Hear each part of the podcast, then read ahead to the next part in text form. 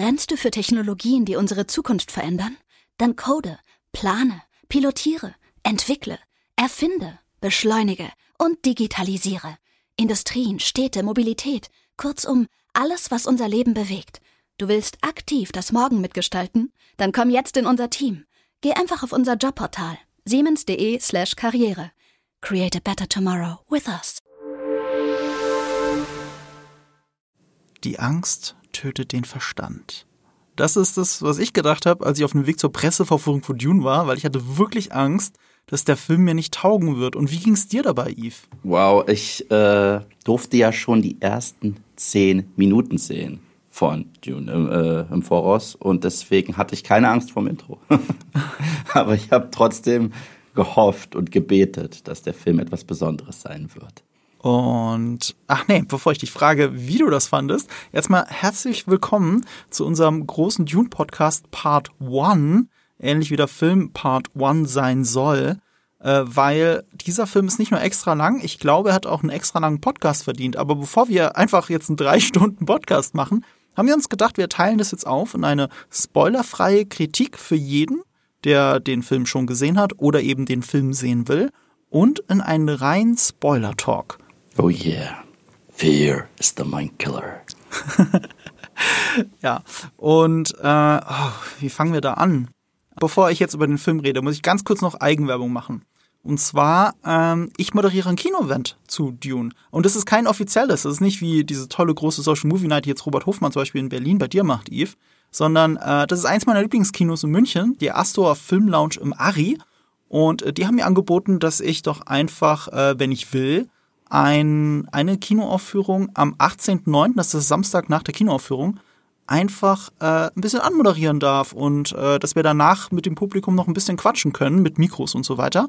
Und das ist um 13 Uhr die Vorstellung. Am 18.09. in München in der Astor Film Lounge Dune in Dolby Atmos. In, äh, das ist das ist so ein richtiger Luxuskinosaal, muss man dazu sagen äh, Ledersesseln, elektrisch verstellbar, Bedienung am Platz. Ich liebe es. Ich gehe voll gern dahin. Ich kriege auch kein Geld dafür. Also es ist jetzt wirklich äh, keine bezahlte Kooperation oder so. Das ist einfach nur die Möglichkeit, mit euch Dune zu schauen in einem meiner Lieblingskinos. Das klingt super. Ich würde ihn gerne noch mal mit dir gucken, ehrlich gesagt. Aber ich werde jetzt nicht nach München fahren. Nee, dafür nicht. Du wärst tatsächlich eingeladen gewesen, aber, aber so muss ich da mit anderen Leuten, unter anderem mit äh, Julius, äh, mit dem ich ja auch den anderen Podcast äh, Die Quadrataugen zusammen moderiere. Der wird mit mir dabei sein. Ich glaube, den ziehe ich einfach noch mit auf die Bühne und dann quatschen wir mit euch. Äh, und es gibt auch viel zu diesem Film zu quatschen. Deswegen haben wir uns ja vorgenommen, eine spoilerfreie Kritik zuerst zu machen. Ja, das ist immer so spannend. Das ist immer so spannend, spoilerfreie Kritiken zu machen. Ich meine, ich mache sie auch im Moviepilot auch in Videoform, mache ich sie auch spoilerfrei. Also erst recht, wenn ich die Gelegenheit habe, einen Film wesentlich früher zu schauen, möchte ich das nie auch nur in irgendeiner Form verderben. Und ich mag es nicht, wenn Leute so tun, als wenn sie einem nichts verderben, aber sie sind so offensichtlich in ihrer Kritik, dass ich genau alles weiß, was sie sagen. Das heißt, ich bin wirklich super vage. Aber gleichzeitig freue ich mich dann auch immer auf den Teil, wenn ich sage, okay, ihr habt ihn gesehen, Leute, lasst uns bitte austauschen. Es gibt so viele Details, über die wir sprechen müssen. Und ich glaube, dieser Film eignet sich gut für beides ich war auch sehr, sehr überwältigt davon, dass so viele Leute von mir wissen wollten, wie ich ihn fand, als ich ihn gesehen mm, habe. Weil ich habe mm. das natürlich, wie es sich für einen äh, Influencer gehört, ist aus Social Media breit getreten. Aber es war auch das, was mich wirklich beschäftigt hat. Ich habe noch nie von der Presseverführung, noch nicht mal bei Star Wars, in der Nacht davor davon geträumt. Ich hatte, ich hatte, ich hatte, ich hatte wirklich einen Traum davon und bin wach geworden. Ich glaube fünf Uhr morgens. Ähm, ich habe geträumt, dass da irgendwie so Paul Verhoeven-mäßige äh, Werbespots mit drin sind, wie bei Robocop in diesem Film und dass sie in, in der Welt von Arrakis äh, so ein Fortnite-ähnliches Spiel Mobile spielen. Und ich habe mich gefragt, was, was für ein Quatsch. Und das war, es war jetzt kein Albtraum, aber ich bin davon wach geworden, weil ich wollte die Scheiße nicht weiter träumen, habe nur gebetet, dass der Film nicht so ist. Und, äh, und bin dann tatsächlich früher ins Büro und danach in die Presseverführung. War sehr aufgeregt und äh, ja, also selten auch so viel Resonanz äh, gehört ähm, von Leuten, die einfach wissen wollten, wie ich den Film fand. Und ich habe mich dann bemüht, äh, erstmal so ein paar Gedanken zu, zu sammeln und sie auf Letterboxd ohne Bewertung einfach mal der Welt zu äh, präsentieren. Und du bist jetzt die erste Person, mit der ich ganz ausgiebig über den Film quatschen werde, weil das konnte ich ja noch nicht. Mit irgend äh, das stimmt nicht ganz. Ich habe mit unserem Kollegen Valentin ein bisschen drüber gesprochen. Aber das war so, weißt du, fünf Minuten nach der Erstsichtung. Das ist halt wirklich, huh, Da, da muss man erstmal seine Gedanken ordnen, weil so ein Film ist das. So viel kann man schon mal sagen. Auf jeden Fall, auf jeden Fall. Äh, bei mir war es ein bisschen umgekehrt. Ähm, am Morgen der Pressevorführung, ich musste noch extra früh aufstehen. Ich hatte Besuch, Familienbesuch aus dem Ausland und habe das noch so schön genossen und war auch beim Frühstück und ich sage, ah, ich muss ja jetzt langsam los, weil es letzter Tag mit der Familie, aber gleichzeitig der Film geht ja los und dann bin ich hingefahren und der Film fing an und auf einmal wurden meine Augen schwer und ich um Gottes Willen nein, nein, nein, nein, bei diesem Film darf ich nicht einschlafen, das da kann ich, ich bin ehrlich gesagt in meinem ganzen Leben nur bei einer Pressevorführung eingeschlafen, richtig hart eingeschlafen. Und ich kann auch sagen, bei welchem Film, das war The Nun und ich bereue es nicht, weil der war nicht gut. der, war, der war überhaupt nicht gut. Aber bei Dune ich so, na, egal was ist, selbst wenn er mir nicht gefällt, ich darf nicht einschlafen. Und dann so nach den ersten 15 Minuten war ich wach. Sag mal so, da war ich schon ziemlich, ziemlich, ziemlich wach und dann war alles okay und dann konnte ich richtig äh, eintauchen. Aber die ersten 10 Minuten kannte ich ja zum Glück auch schon. Das heißt, ich habe absolut gar nichts verpasst und ich war sehr, sehr gebannt, was diesen Film angeht. Das ist interessant, weil das hätte ich gerne gewusst, ob man bei dem Film einschläft, weil ich finde, ähm, so geil Blade Runner 2049 auch von dem Regisseur Denis Villeneuve auch ist, mhm. ähm, das ist ein Film, bei dem man gut einschlafen kann. Ja. Also wenn du, wenn du nicht mental total fit und wach bist, dann der, der Film zieht sich so sehr. Ich meine, der braucht das ja auch, dieses Pacing, aber da könnte man einschlafen. Und dass du das bei Dune jetzt nicht gemacht hast, spricht ja für Dune. Das ist generell so ein Messwert, das sage ich immer zu Sebastian. Ähm, ich sage, ich messe so einen richtig guten Film daran, wenn ich todmüde bin und trotzdem den kompletten Film überwacht bin. Daran messe ich häufig die Qualität eines Films. Weil äh, ich bin, wenn ich so müde bin, ist es, ich, ich kann mich nicht wehren. Irgendwann sagt der Körper Ciao. Und äh, bei diesem Film war es das Gegenteil. Der Film hat mir wie so eine Adrenalinspritze gehauen und ich war wieder da. Und das ist echt super. Und spannender, spannend, dass du Blade Runner erwähnst, weil Sebastian hat den damals in der spätesten Vorstellung geschaut und war müde und es war ein langer Arbeitstag. Und er meinte, dieser Film hat ihn wachgerüttelt. Und das ist krass, weil ich glaube, ich wäre eingeschlafen um diese Uhrzeit. Nichtsdestotrotz über Blade Runner, das, die Tangente werden wir später noch mal so ein bisschen haben, wenn wir über den Regisseur des Films sprechen. Aber jetzt frage ich dich erstmal, nach der ersten Sichtung, und du hattest ja jetzt auch ein paar Tage drüber nachzudenken, was sind deine generellen Gedanken, so in ein paar Sätze zusammengefasst zu Dune? War es der Hype wert? Ist der Film gut? Das ist eventuell dieser Film, auf den wir alle gewartet haben, dieser beste Film des Jahres. Oder ist es eher eine Enttäuschung? Ich muss dazu sagen, mein Hype mit Dune begann vor 20 Jahren, als ich mich die erste Dune-Verfilmung von David Lynch gesehen habe, noch bevor ich Star Wars geguckt habe. Tatsächlich. Es war auch so ein bisschen mit der Ansage, wie man so schön sagt, Star Wars für Erwachsene und sowas. Äh, sagt man bei Dune ja gerne. Hat ja auch seine Gründe, darüber sprechen wir auch gleich. Und ich habe den Film halt schon vor 20 Jahren gesehen und äh, der war schon damals schwer zu ertragen, aber trotzdem faszinierend. Also ich würde mich als Fan des ersten Films bezeichnen. Und zu wissen, dass Denis Villeneuve, dieser mhm. Meisterregisseur, wirklich einer der begabtesten und besten Regisseure, die wir in der Gegenwart haben, dass der Dune verfilmt, weil Dune sein Lieblingsbuch ist, ähm, das hat mich auf High Level 9000 geschossen. Das war sofort. Und ich habe vor zwei Jahren auf dem YouTube-Kanal Tinseltown ein Video gemacht, in dem ich gesagt habe, dass 2020 Dune der beste Film sein wird obwohl es noch keinen einzigen Screenshot zu dem Zeitpunkt von diesem Film gab. Nichts. Und ich habe gesagt, okay, äh, Dezember 2020, bester Film des Jahres. Habe mich natürlich getäuscht, aber nicht wegen Dune, sondern wegen der Pandemie. Und jetzt, wo ich ihn gesehen habe, sage ich, es ist der beste Kinofilm 2021, egal was noch kommt. Aber die Betonung liegt auf Kinofilm. Ich würde mitgehen. Ich würde eventuell sogar sagen, der beste Film des Jahres bis dato. Ähm, ich war hin und weg. Und äh, du hast davor schon darüber gesprochen, dass du so eine persönliche Bindung noch zu Dune hast, dass du mit dem originalen Film groß geworden bist. Ich habe den originalen Film irgendwann mal vor Millionen Jahren gesehen und gestern noch mal die erste Hälfte, bewusst die erste Hälfte, ähm, bevor ich mich in diesen Podcast hier gesetzt habe. Und ich ich habe da nicht diese enge Bindung zu. Und von dem David Lynch-Film war ich persönlich nie ein Fan. Wir sprechen danach noch so ein bisschen darüber. Ich habe auch Respekt vor dem Film, aber es war nie meins. Und ich glaube, die größte Bindung hatte ich, wenn zu Children of Dune, die so ein bisschen die Karriere von James McAvoy so losgetreten hat, unter anderem. Ähm, aber dieser Film hat mich an ein anderes Kinoerlebnis erinnert. Und zwar, ich weiß, es gibt viele Leute da draußen, die die Romane gelesen haben, für die das wirklich wichtig ist. Ich gehöre nicht dazu. Aber vor langer, langer Zeit habe ich etwas Ähnliches erlebt. Ich war im Kino, als etwas verfilmt wurde, das auf beliebten Romanen basiert. Und das war Herr der Ringe. Und ich hatte nie die Herr der Ringe Bücher gelesen. Und dieser erste Film, The Fellowship of the Ring, hat mich so in die eigene Welt gezogen, dass es absolut egal war, ob ich das jetzt kenne oder nicht. Das lerne ich jetzt gerade kennen und ich werde wirklich an die Hand genommen und tauche da ein. Und genau so habe ich mich hier gefühlt. Und ich so, wow, danke, danke dafür. Es geht doch. Krass, ich hätte nämlich gesagt, genau das schafft der Film an vielen Stellen nicht.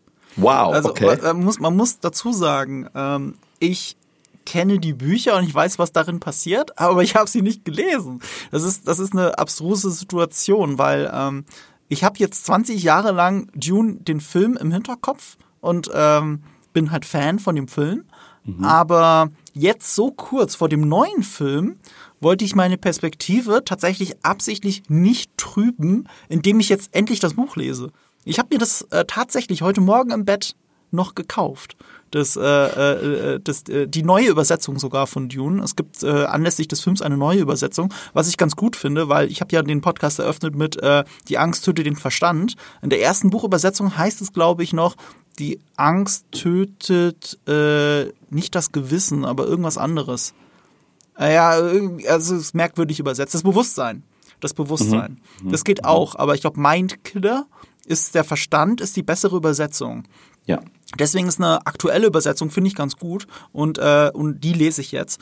Aber ich habe es absichtlich wirklich ausgelassen. So. Aber ich weiß viel über diese Welt. Und ich habe schon das Gefühl, dass mein Wissen über diese Welt, das ich mir angeeignet habe in den letzten zwei, drei, vier Jahren, ähm, dass mir das tatsächlich sehr geholfen hat, mehr in dem Film zu verstehen. Weil der Film selber vieles sehr vage lässt.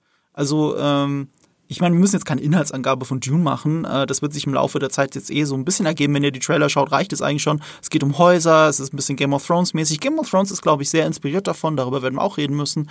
Aber so vieles, was in der Prämisse ist, warum, warum diese Welt ist, wie sie ist, das kriegst du eigentlich zu keiner Millisekunde in diesem Film erklärt.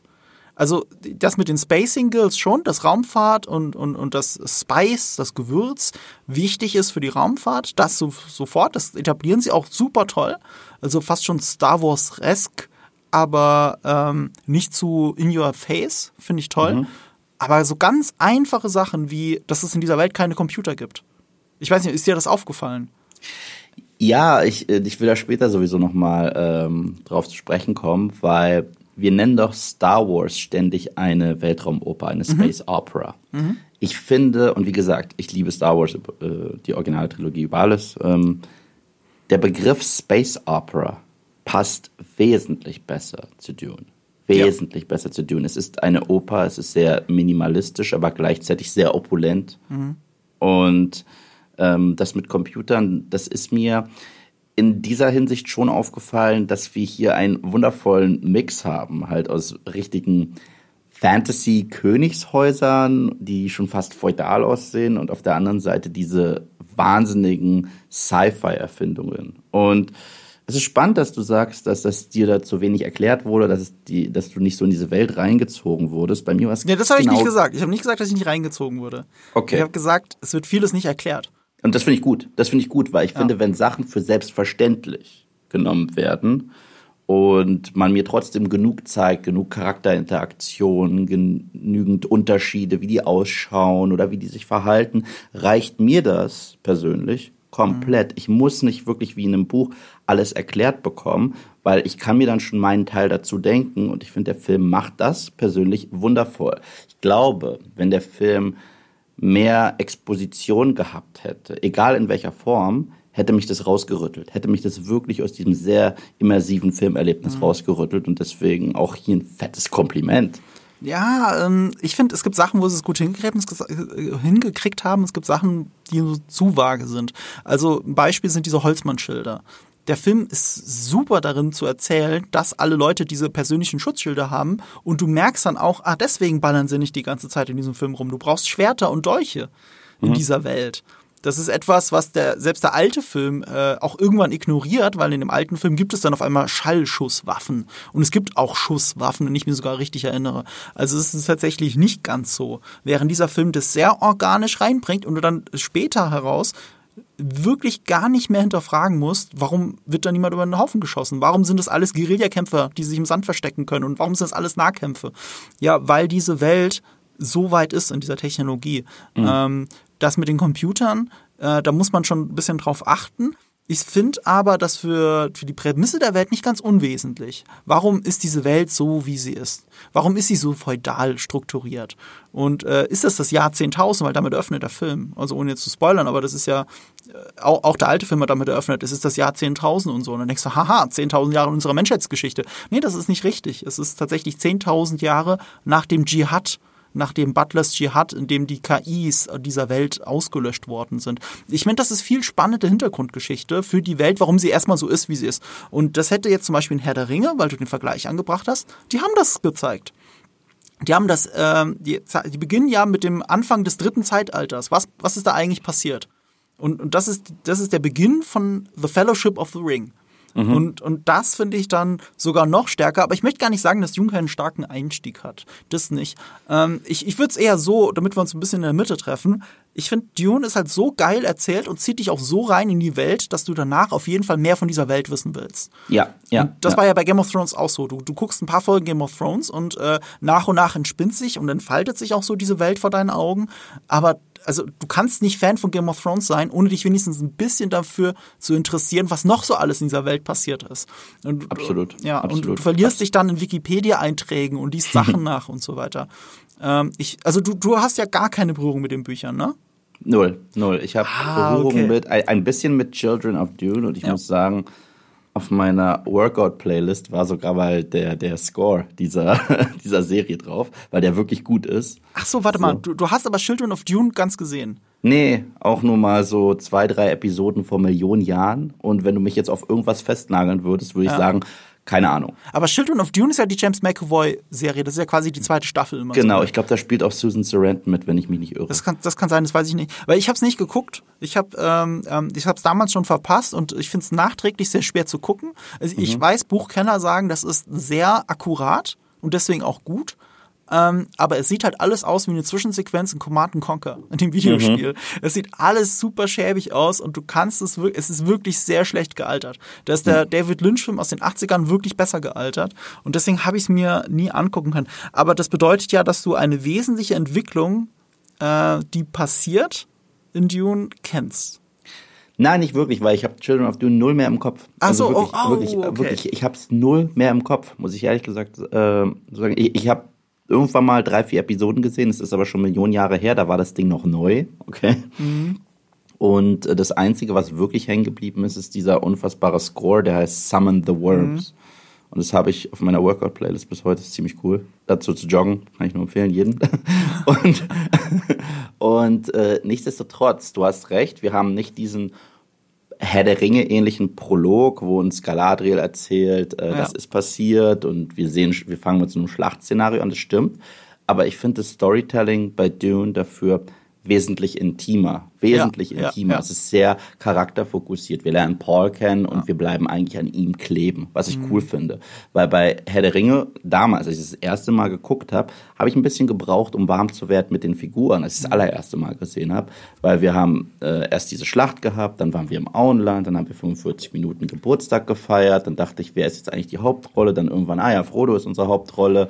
Und dann haben wir nach und nach noch mehr Charaktere eingeführt und mussten die halt auch alle sehr krass balancieren. Und hier haben wir eigentlich, was das angeht, ein simpleres mhm. Storytelling.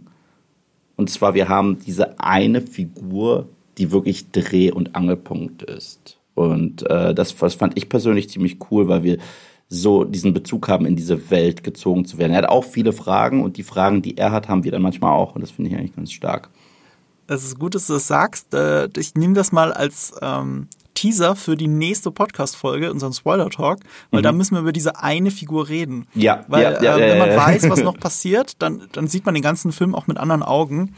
Ähm, ich, das heißt nicht, dass ich jetzt dass jedem den Spaß verderben will, aber es geht darum, wie metaphorisch einfach auch Dune arbeitet. Das ja. können wir hier nicht ganz sagen, weil das wäre tatsächlich Spoiler. Ähm, ja. Das ja. machen wir später. Es zeigt aber auch ganz gut, wie sehr Dune nochmal Star Wars beeinflusst hat. Das ist so krass, wie George Lucas da abgeschrieben hat. Das kann man, das, das müssen wir im Spoiler Talk besprechen, aber ja, das ist, das ist, das ist der Hammer. Ähm, bevor bevor wir eigentlich über diese zwei Filme reden, müssen wir über einen Film reden, den gibt's ja gar nicht. Ja. Das ist äh, die erste nie äh, entstandene Verfilmung von Dune von Alejandro Jodorowsky. Dazu mhm. gibt es auch eine fantastische Dokumentation, die ich jedem sehr gerne ans Herz lege. Die kann man bei Arte schauen. Zumindest habe ich sie da gesehen. Äh, ich glaube sogar, Arte hat sie auf YouTube veröffentlicht. Das ist ein 90 Minuten Spielfilm. Mhm. Ähm, lohnt sich zu gucken. Unser lieber Kollege David Hein von ähm, zwei, zwei wie Pech und Schwafel hatte dazu mal ein YouTube-Video gemacht auf Behind. Ähm, das ist auch sehr sehenswert. Das ist quasi die Kurzfassung davon. Äh, ich bin zwar der Meinung, dass es eine fantastisch anzuguckende Doku ist und Alejandro Jodorowsky ein sehr faszinierender Regisseur ist. Äh, ich glaube Chilener. Ähm, und es war sehr interessant, was er da machen wollte. Es war aber genauso verrückt und äh, ich glaube, das wäre kein cooler Film geworden, sondern nur ein interessanter Film, sagen wir es so. Ähm, und ich glaube, man darf nicht zu hoch bewerten, wie wegweisend dieser Film wirklich war. Das Wegweisende daran war, dass es äh, ein großes Story, äh, ähm, Storyboard gibt als Buch und das wurde in, in Hollywood herumgereicht. Und aus diesem Storybuch heraus ist H.R. Giger, der später Alien designt hat für Ridley Scott, Mhm. Ähm, ist, ist eben zu einem etablierten Künstler auch für Film geworden. Und ähm, ähm, Möbius, Möbius glaube ich, ne? der französische Comiczeichner, der hat Story Artworks für Dune gemacht, äh, für Alejandro Jodorowskis Dune und dann eben später äh, Valerian, den Comic gezeichnet und mit beidem eben auch Star Wars beeinflusst, eben im Look und Feel. Ähm, aber darüber hinaus geht's eigentlich nicht so sehr. Das wird gerne ein bisschen überinterpretiert, finde ich zumindest. Der Film bauscht es auch ein bisschen auf, aber wenn man mal so darauf achtet, dieses Buch hat in Wirklichkeit äh, nur ein paar Dutzend Leute in der Hand und ganz so einflussreich ist es nicht, aber es ist faszinierend und es zeigt, wie faszinierend Dune eigentlich ist. Was ich so faszinierend finde, ist, wie bis heute Concept Arts aus diesem Film benutzt werden für moderne Sci-Fi-Filme. Bis heute. Ich meine, so, du hast schon Alien erwähnt, aber selbst in diesem Prometheus-Film, den ich ja bis dato, ich weiß, das ist immer so eine krasse Streitfrage, ich finde den sehr unterschätzt. Mhm, ähm, finde ich auch. Die kompletten Sets auf diesem merkwürdigen Planeten, ob es dieser große Kopf ist und so weiter. Das sieht halt alles so schön opulent und mhm. ja, auch operettenmäßig aus, was halt sehr krass passt zu Dune, wenn man so die Story kennt. Das wurde alles dort nochmal verwendet. Äh, ich will nicht sagen recycelt, aber eventuell geremixed. Und äh, das, das finde ich sehr stark. Das finde ich wirklich sehr stark. Ja, die Formen sind sehr ähnlich und die Farben sind aber nicht mehr da, ne? Das, so ja. kann man sagen. Es gibt, es gibt da Raumschiffe, die sehen aus wie große, merkwürdige Fantasy-Fische. Mhm. Und, äh, und das sieht man dann auch ein bisschen bei Prometheus, weil Set-Design bei Prometheus finde ich ja. fantastisch. Also dafür, oh ja, oh ja. dafür kann ich mir den Film jederzeit wieder gerne angucken. Man darf nur nicht hinterfragen, wie blöd Menschen sind eigentlich.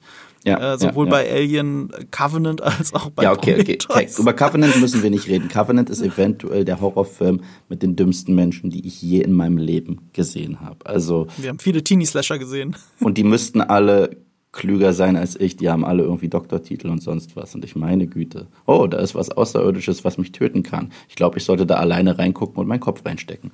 Aber ja. Ja, auf jeden Fall ist dieser Dune-Film nie entstanden. Mhm. Was aber daraus entstanden ist, ist äh, ein Film, der äh, von David Lynch, äh, bei dem David Lynch Regie geführt hat. Bis mhm. kurz davor sollte es, glaube ich, sogar Ridley Scott machen. Der ist dann für Blade Runner abgesprungen. Äh, also das heißt, aus dieser Dune-Filmung ist auch so ein bisschen Blade Runner entstanden, weil äh, Ridley Scott daraus auch ein paar Designs mitgenommen hat, äh, um Blade Runner zu machen. Und äh, ja, der erste Film von David Lynch, ich habe schon gesagt, ich habe den vor 20 Jahren das erste Mal gesehen, fand den immer faszinierend und an vielen Stellen auch strunzdoof, was ich halt wirklich nicht verstanden habe, wie er das sein kann. Äh, und ich glaube, es hat auch damit zu tun, warum sich David Lynch von diesem Film distanziert, weil mit der Schnittfassung hat er nichts mehr zu tun. Also wirklich mhm. gar nichts. Es gibt, es gibt sogar so eine Art Director's Cut, auch fürs Fernsehen und so, aber selbst damit hat er nichts zu tun. Und David Lynch hasst es auch, äh, darauf angesprochen zu werden. Ich meine, David Lynch, Kultregisseur, sollte man kennen für äh, Twin Peaks zum Beispiel. Also ich ziehe da mal die, den Vergleich zwischen David Lynch's Dune und ähm, David Finchers Alien 3. Also der distanziert sich auch davon ohne Ende. Und es gibt keinen Director's Cut. Jedes Mal, wenn mir Leute sagen, es gibt einen Director's Cut von Alien 3, so nein, es gibt einen Assembly Cut. Aber er, er hasst den Film. Er hasst ihn furchtbar. Und David Lynch distanziert sich von dem Film. Und es ist spannend, dass du mit ihm so groß geworden bist. Ich dich. und mhm. ich habe ihn, wie gesagt, ich habe gestern noch mal die erste Hälfte davon geguckt. So, ich wollte ihn ungefähr bis zu dem Teil gucken, äh, wo unser jetziger Film endet. Aber es ist auch spannend zu sehen. Also ich habe den letzten Mal gesehen vor anderthalb Jahren, vor zwei Jahren, als ich eben dieses Video gemacht habe über Dune. Mhm. Ähm, es ist trotzdem jetzt auch spannend zu sehen, wie viele Sachen sich dann doch ähneln. Ja, also dafür, ja. also man muss, es gibt einen ganz großen Unterschied zwischen David Lynch und Denis Villeneuve, was die beiden Filme angeht. Äh, David Lynch gehört zu den Regisseuren, die sagen, okay, man muss sich auch von der von dem Source Material entfernen, nicht so krass wie Rodorowski, weil Rodorowski hatte Beispiel Dune nie gelesen. Der fand die Ideen alle so toll, aber er hat das Buch halt absichtlich nie gelesen, weil er wollte sein ganz eigenes Ding draus machen. Ähm, ach, wir haben ja gar nicht groß über das Buch geredet, ne, über Frank Herbert und so. Ach, das machen wir später noch. Äh, und David Lynch, ähm, der, der hat eben ja, seinen David Lynch raushängen lassen, hat das alles auch ein bisschen in crazy gemacht. Aber wie gesagt, im Schnitt ist es, ist es doch sehr anders geworden. Sie haben den Schnitt weggenommen. Ich behaupte aber, ich habe das nie verifizieren können, dass die inneren Monologe nicht von David Lynch sind. Das haben wir ja häufig. Also die Figuren haben die dümmsten inneren Monologe, die ich in meinem ganzen Leben gehört habe. Und ich habe einige dumme innere Monologe gesehen. Also ob es jetzt die ersten noch von Blade Runner sind, als Ridley Scott damit nichts zu tun hatte mit den Monologen, oder ähm, zum Beispiel Reminiscence, gerade im Kino, hat auch sehr dämliche innere Monologe, weil sie sagen dir auch nur, was du eh siehst äh, ja, ich muss nach New Orleans. Ja, ich sehe New Orleans, du fährst da gerade hin, ich, ich erkenne es wieder. ne? und, und das bei David Lynch ist es so, die Leute sagen die ganze Zeit ihre Gefühle und du siehst aber auch in ihren Gesichtern. Und wenn du innerlich ausblendest, also wenn du diesen Monolog einfach ausblendest, habe ich ja im Schnitt auch mal probiert, man sieht es ja genauso. Also es ist wirklich unfassbar dämlich. Und äh, ja, aber trotzdem, viele Sachen, auch diese ruhige Erzählweise und so, hat mich schon äh, auch in Denis Villeneuves Film nochmal an Lynch erinnert. Also es ähnelt sich mehr, als man denken würde, auch sehenweise. Klar, ich meine, es ist die gleiche Buchvorlage, aber Lynch war eben viel weiter weg von den Büchern als Villeneuve.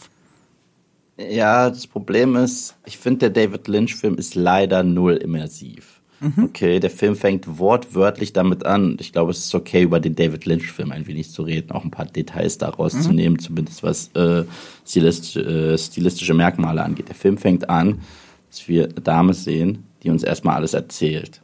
Okay? Die guckt uns an und erzählt uns, in welcher Welt wir uns befinden, mhm. was die Regeln sind und welche Völker es gibt. Und ich so, Gott, habe ich einen Stift und Block dabei? Weil mhm. ich weiß noch, dass ich das irgendwie vor paar Jahren noch mal probiert habe zu gucken. Ich so, das, das, das ist nicht geil. So, Gott, okay, wie Harkonnen. Aber das meine ich damit, das ist so eine Evolution. Das ist jetzt witzig. Also ja. Dune von äh, Frank Herbert ist ja ein, mhm. ein wegweisender Sci-Fi-Roman. Ja. Der war so wegweisend, dass George Lucas offensichtlich von ihm abgeschrieben hat. Ähm, also es ist auch ähnliche Welt, was es gibt einen Imperator im Hintergrund, den man aber erstmal nicht sieht und so. Mhm. Also zumindest im ersten Film kommt vielleicht einem bekannt vor. Im Spoiler-Talk werden wir noch sehr viel mehr Parallelen aufmachen. Ähm, Lynch ist dann, hat dann quasi das, was gemacht, das gemacht, was Star Wars gemacht hat. Okay, es gibt einen Einführungstext, hilft anscheinend. Hatte Star Wars ja ganz am Anfang auch nicht, in den ersten Schnittfassungen. Äh, und, äh, und dann haben sie erst diesen Text nachträglich noch mit reingemacht, um die Welt zu erklären. Und äh, hier, David Lynch geht dann hin, macht das auch, nur lässt er denselben Text quasi vorlesen von der, von der, von der Tochter des Imperators. Genau. Aber das, aber David Lynch wäre nicht David Lynch, wenn das nicht irgendwo so hypnotisch wäre. Also du siehst im Hintergrund Sterne und dann fadet sie aus und fadet wieder ein und redet so. Das, deswegen habe ich das in meinem Tinseltown-Video damals auch kopiert, einfach weil ich es so faszinierend finde. Immer noch. Ich finde das kultig. Darf ich dir sagen, woran mich das erinnert hat, unglücklicherweise? Ja. Diese Szene, wo sie mit uns redet und, und das so hypnotisierend ist. es hat mich sehr unglücklicherweise an Star Wars Holiday Special erinnert. Es gibt eine Szene, wo Opa Chewie sowas guckt wie, äh, im Grunde genommen wie so ein Softcore-Porn. Er, er guckt wie A-Porn, ne? Ja, er guckt wie A-Porn. Und es hat mich so ein bisschen daran erinnert. Selbst, ja. der, selbst der Background ist das gleiche. Ich so, oh Gott, oh Gott. Nur, äh, ich sollte jetzt äh, aufpassen. Ich sollte jetzt wichtige Informationen mitkriegen und ich bin viel zu sehr davon abgelenkt, wie lustig ich das gerade finde, weil es mich an VR-Porn erinnert. Ich bin mir auch ziemlich sicher, dass David Lynchs äh, Film Dune, ohne dass ich sie ausprobiert hätte, unter Drogen noch viel besser funktioniert. Also so ein bisschen, dann wird es so ein bisschen zu Rodorowskis Film. Challenge accepted. Weißt du, wenn du, wenn du da viel mehr Farben drin siehst und dann auch, und das hat ja auch eine sehr starke Musik zum Beispiel in David Lynchs Film. Äh, also ich, die Melodie kann ich immer noch nachsummen und, und das, das, er hat halt schon große Stärken. Er hat auch eine hypnotische Wirkungsweise. Äh, aber du hast recht, er ist nicht so immersiv. Ja, er ist, ist viel mehr gestaged. Es fühlt sich alles so an, wie die Leute stapfen von Szene zu Szene, von Set zu Set.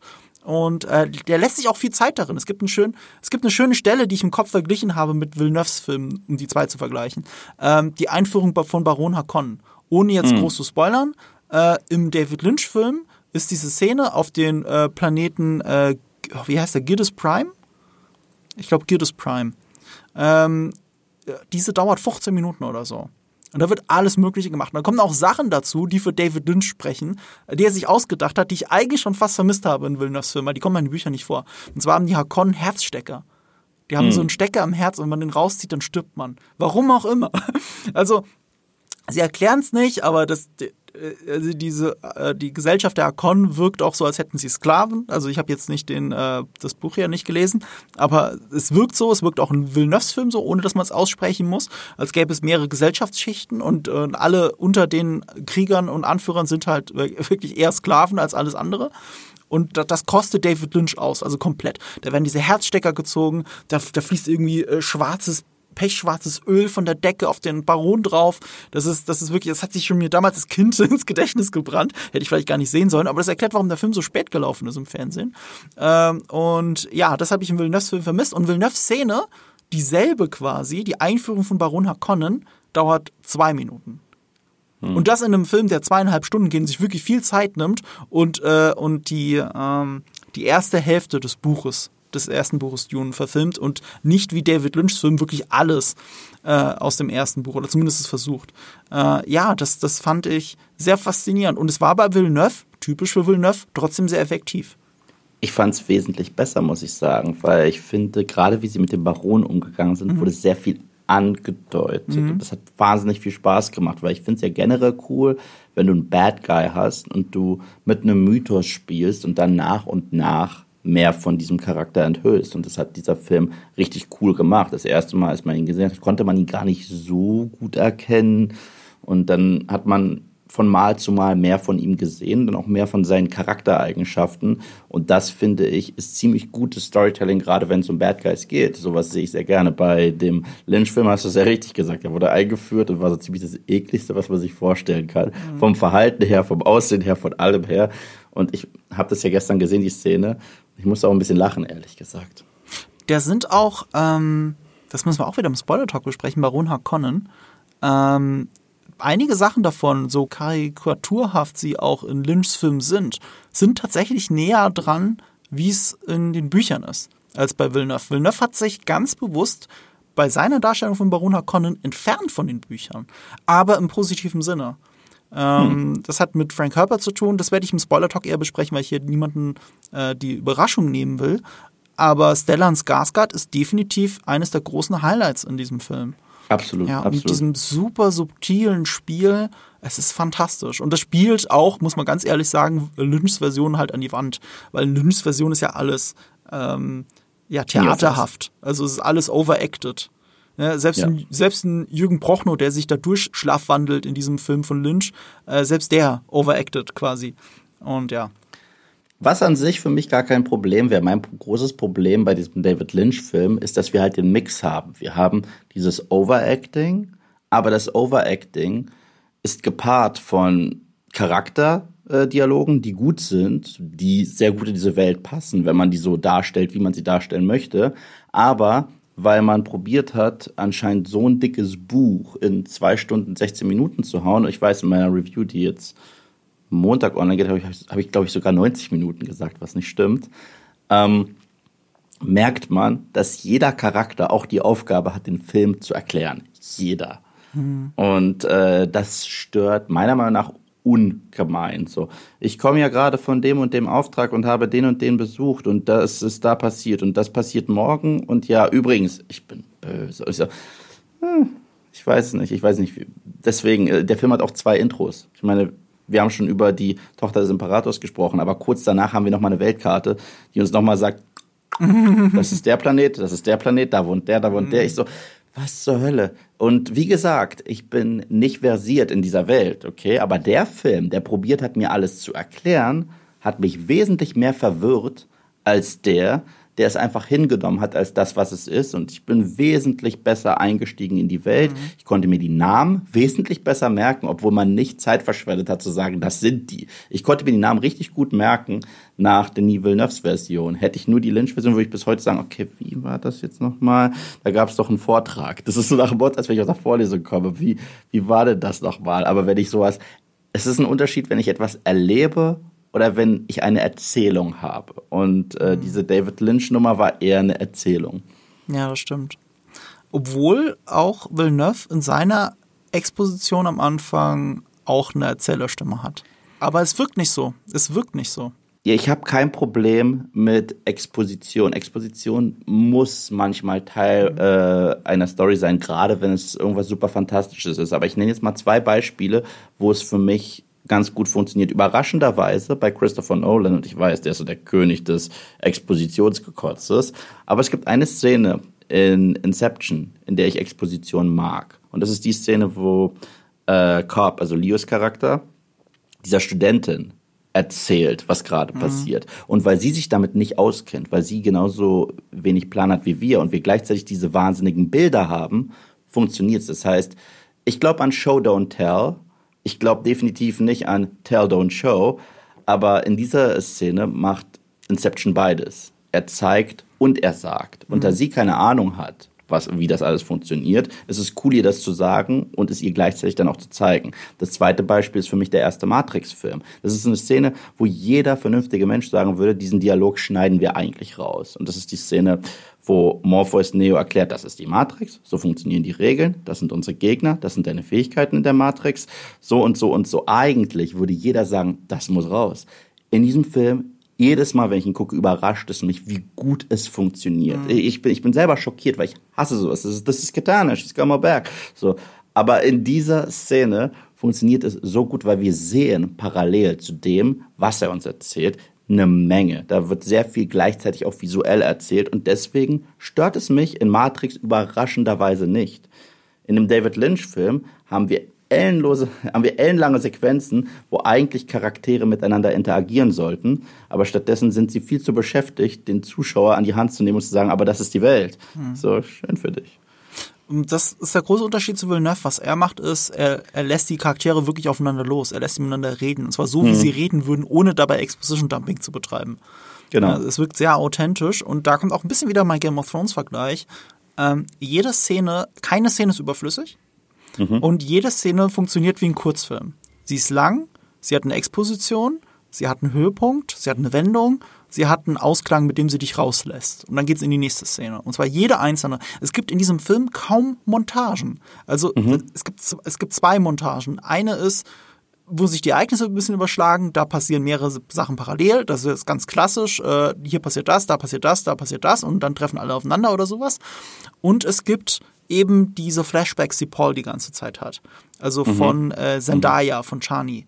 So, mhm. das ist streng genommen ja auch eine Montage. Er guckt irgendwo hin ja. und auf einmal hat er diesen kurz, ah, davon habe ich geträumt. Und dann wieder weg. Und das, das, sind auch Montagen. Aber das sind die einzigen. Ansonsten bleibt dieser Film immer im Hier und Jetzt und äh, entfaltet sich langsam. Und dadurch zieht er dich auch komplett in diese Welt rein und fühlt sich aber auch nicht an, als hätte er das klassische Tempo eines Kinofilms, wie man es erwartet. Und es recht nicht Na. wie Star Wars, was ironisch ist, weil sie haben ja Star Wars geprägt, aber sie lernen wenig von Star Wars, was ja gut ist in dem Film. Ja, aber genau das war so der Vergleich, den ich da vorgezogen habe. Ich hatte das Gefühl, ich sitze in einer Oper. Ich habe, hatte das mhm. Gefühl, ich sehe ein großes Theaterstück. Du hast davor den David Lynch-Film als Theater-like mhm. verglichen. Ich finde, der hier hat wesentlich mehr von einem richtig guten Stück. Hat er wesentlich mehr. Allein, wenn wir uns die Szenenbilder anschauen, allein, wenn mhm. wir uns schauen, wie Charaktere das Szenenbild betreten und es wieder verlassen.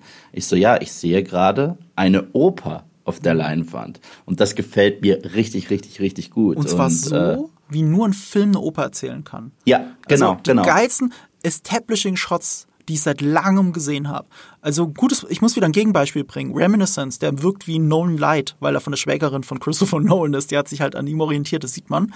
Und sie hat das inszeniert, also Liza Joy, die auch Westworld gemacht hat, sie hat das inszeniert wie eine Filmstudentin. Weil da lernst du, okay, Establishing Shot. Ganz weite Kamera, irgendwo eine Stadt, dann näher an den Zug und dann noch näher und dann siehst du Hugh Jackman ganz groß. Und weil ich ein Film nah sein will, erzählt er noch, dass er gerade nach New Orleans fährt, obwohl es jeder Trottel gerade gesehen hat. So.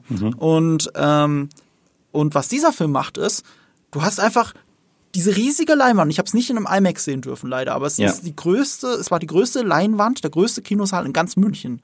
Das MK6 im Malteser. Und du hast eine ganze Leinwand voll und da ist einfach nur Wasser drauf und das siehst du von oben, ein Meer. Und dann guckst du so hin und denkst so, ist da nicht was unter der Wasseroberfläche? Und dann kommt es näher an die Wasseroberfläche und dann steigt ein riesiges Raumschiff diesem Wasser. Und es wirkt alles so krass echt, weil sie es in Norwegen gedreht haben und, und, und, und dein Verstand kann auch nicht auseinanderhalten, ist das jetzt CGI oder nicht, ist es ein Modell, keine Ahnung, ich kann es dir nicht sagen, es ist fantastisch und du siehst es alles auf der größten Leinwand der Stadt. Und, und das ist ein Establishing Shot. Sowas Ja. habe ich schon lange nicht mehr gesehen. Das ist Kinomagie pur. Deswegen sage ich, das ist der beste Kinofilm 2021, weil das kann nur Kino. Ja, und so funktioniert für mich auch am besten CGI. CGI ist am besten, wenn man es mixt mit echten Sets. Das, sind, das ist wie eine schöne Ehe, die ergänzt sich gegenseitig, meiner Meinung nach. Wenn alles CG ist und wenn wir den neuesten Marvel-Film haben, wo wir drei Charaktere haben, einer davon ist CG und selbst die Lagerhalle ist CG. Ich so, ja, das sieht einfach nicht gut, es sieht einfach nicht gut aus, meiner Meinung nach. Und äh, auf der anderen Seite haben wir das hier, da wissen wir nicht, wo das Set aufhört und CG anfängt. Und das ist wundervoll. Und der einzige, äh, den ich in letzter Zeit habe als Regisseur, wo ich sage, da habe ich ein ähnliches Gefühl, ist Ridley Scott, wenn er Sci-Fi macht. Und so sehr ich meine Probleme habe mit Alien Covenant, dieser Film sieht unfassbar aus. So sehr äh, auch Prometheus hier und da Probleme hat. Das sieht unfassbar aus. Und das hatte ich äh, hier ähnlich, nur noch mal einen Ticken besser, ehrlich gesagt. Äh, einen deutlichen Ticken besser. Ich, ich würde sogar so weit gehen zu sagen, der Film geht zweieinhalb Stunden. Es gibt bis auf einen kleinen Moment keinen einzigen Shot, keinen einzigen Frame, der nicht echt aussieht. Alles an Ja. diesem Film sieht echt aus. Und das habe ich bei einem zweieinhalb Stunden Film noch nie erlebt. Bei Marvel sowieso nicht. Da, da frage ich mich immer, warum der Greenscreen immer so doof ist. Also das kann ich ja besser keen mit Adobe After Effects. Und äh, bei, selbst bei Star Wars. Also selbst Lucasfilm, Industrial Light and Magic, die schaffen es nicht, dass etwas so echt aussieht wie dieser Film. Wobei, vielleicht hat ja Industrial Light and Magic da mitgearbeitet, das weiß ich ja gar nicht. Aber ich, ich habe gar nicht mal an den Credits drauf geachtet, weil du hast nicht das Gefühl, zu keiner einzigen Sekunde, dass du ein CGI-Gewitter siehst in diesem ganzen Film, weil halt so vieles echt ist. Also ich habe ja gerade das Wasser in Norwegen erwähnt, da habe ich die gleichen Aufnahmen, gibt's dann auch als Fotos, äh, ohne das Raumschiff, wie es aus dem Wasser entsteigt. Also wenn du Paul an der Küste stehen siehst und er, und er guckt dahin und, und, und, und da steigt dieses Raumschiff raus, das sieht einfach echt aus und die echte Aufnahme ist das gleiche, bloß ohne das Raumschiff und die Wassermassen, die davon runter, äh, runterperlen. Ähm, du erkennst da nichts. Es gibt einen Shot, das war, den sieht man auch im Trailer. Ähm, da kämpft Paul in, in so einer Art Vision und dann zoomt die Kamera ran und der Helm geht halt so auf und du siehst sein Gesicht. Das sieht aus wie aus, das, das sieht nicht echt aus. Das sieht aus wie, wie eine schlechtere Nahaufnahmen aus den alten Iron Man-Filmen, wenn äh, bei Tony Stark der Helm aufgeht. Das, das, das ist das Einzige, was mir einfällt und das ist okay, weil es ist eine Art Vision. Das ist nicht etwas, was du jetzt siehst. Deswegen ist da ein bisschen äh, künstlich, dass sich etwas künstlich anfühlt, gar nicht so schlimm. Also es gibt noch diese Ornithopter, die fliegen, okay, die fliegen wie Libellen. Das heißt, du hast Das da ein bisschen Suspension Disbelief, weil du hast halt eine große mechanische Konstruktion, die sich aber bewegt wie ein Tier. Dadurch weiß dein Gehirn, das kann nicht echt sein und, und du siehst es dann auch dadurch mehr. Aber eigentlich kann ja fast nichts in diesem Film echt sein. Also egal wie viel sie in der Wüste drehen. Und du hast nie das Gefühl, dass es nicht echt ist. Alles ist Nein. echt. Und selbst das, was fantastisch ist und äh, von Natur aus unrealistisch ist, sieht halt so schön aus und ist halt so clever und ist halt so fantasievoll. Ich muss auch nicht verstehen, wie diese Technologie funktioniert, um sie zu genießen. Ich mag es ja gerade sehr gerne in äh, guten Sci-Fi-Geschichten, in guten Fantasy-Geschichten, wenn ich sogar überflüssige Informationen habe, die ich nicht zwingend brauche, weil das lässt so eine Welt lebendiger sich anfühlen. Lässt es einfach. Also ich muss, auch bei Star Wars, wenn ich in eine Cantina-Bar gehe, ich muss nicht wissen, was die da eigentlich trinken. Ich muss nicht wissen, äh, wie das eigentlich genau dort funktioniert und woher kommt eigentlich die Musik. Ich meine, aus diesen komischen Instrumenten, wie funktioniert. Ist mir ehrlich gesagt wurscht. Ich habe nie danach gefragt. Aber äh, allein, dass es sowas gibt, dass es diese Detailverliebtheit gibt und diese Kleinigkeiten gibt, lässt aus der Nummer eine eigene Welt werden. Und das fehlt mir sehr häufig heutzutage. Wenn wir solche Franchises haben, dann leidet sehr häufig das Worldbuilding. Das, es wird immer kleiner. Und gerade hier fühlt es sich groß an, weil wir so viele kleine Szenen haben, auch im Hintergrund. Ja, Ja, und Denis Villeneuve ist einfach ein Meister darin. Äh, Ja. Welche Denis Villeneuve-Filme hast du denn schon gesehen? Äh, alle größeren auf jeden Fall. Also ich habe Enemy gesehen. Den fand ich wirklich unfassbar. Ich glaube, das war mein Einstieg. Dann habe ich Prisoners gesehen. Ja. Und ich kann sagen, ich liebe Prisoners, nicht nur wegen Roger Deakins und wie der Film ausschaut, sondern dieser Film, äh, ich spoil jetzt nicht wirklich, aber der dreht sich ja um eine Kindsentführung und wie, wie das inszeniert ist, dass wir nicht sehen, wie, wie die Kinder verschleppt werden, sondern wir sehen die Reaktion des Vaters. Er klopft an der Tür vom Nachbarn, er sucht, sich auf, er sucht die Kids auf der Straße und langsam verliert er den Verstand. Das war das Realistischste, was ich je gesehen habe. Und ich persönlich habe mich unwohl gefühlt. Mein Herz hat geschlagen wie wild, weil wenn man mir zeigt, oh, da ist ein böser Mensch, der klaut Kinder, sage ich, ah, was für ein böser Mensch. Aber wenn ich sehe, wie der Vater nach und nach von, na, wo verstecken sich denn die Kinder, bis hin zu, oh mein Gott, ich glaube, ich glaube, sie sind weg. Meine Güte, ich weiß, ich bin aus dem Film gegangen, ich war fertig. Also Prisoners liebe ich Ja, sehr. bin ich absolut bei dir. Was für ein Psychospiel. Muss Wow. man gesehen haben. Kann auch niemanden unberührt lassen. Nee, nee, absolut nicht. Und äh, zwei Wahnsinns-Performances von Hugh Jackman und Jack Gyllenhaal. Oh, Und nicht zu vergessen, äh, Paul äh, Dano, Ja, ja, genau, Paul, Paul Dano. der, ja, jetzt ähm, Riddler spielt im neuen Riddler Batman. genau. Also auch, Genau. auch von ihm Oscar-worthy Ja. eigentlich. Ja. Unfassbar. Das kann, man, das kann man gar nicht hoch genug betonen, wie geil er seine ja, Rolle ja. spielt, ohne jetzt zu spoilern. Ah, man darf ja nicht spoilern. Ähm, Nee. Ja, Prisoners ist ein fantastischer Film. Den habe ich dann, den habe ich nachgeholt, nachdem ich von Sicario und Arrival von Denis Villeneuve so begeistert war. Hm. Ähm, Sicario war, mein- war mein erster Denis Villeneuve-Film, den erste Okay.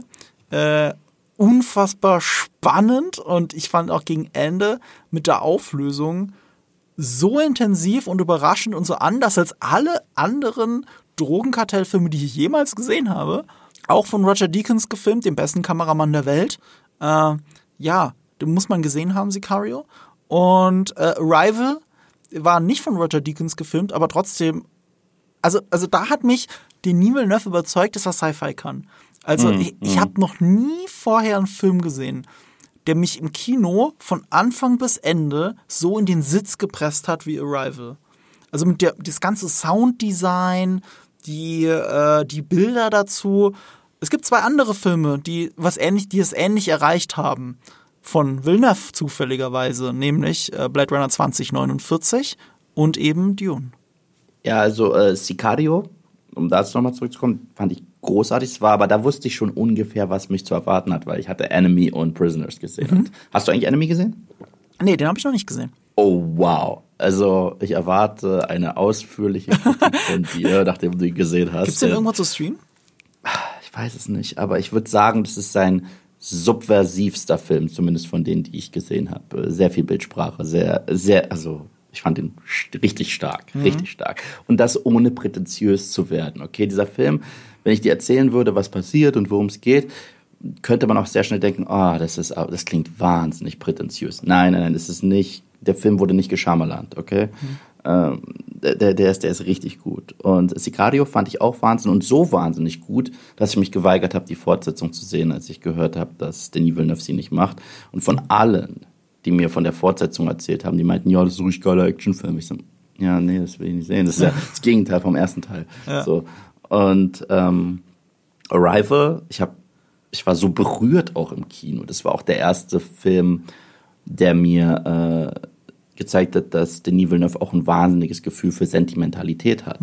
Also gerade zum Ende hin, ich will nicht spoilern, aber meine Güte, es hat mich richtig in mein kaltes, zynisches Herz getroffen.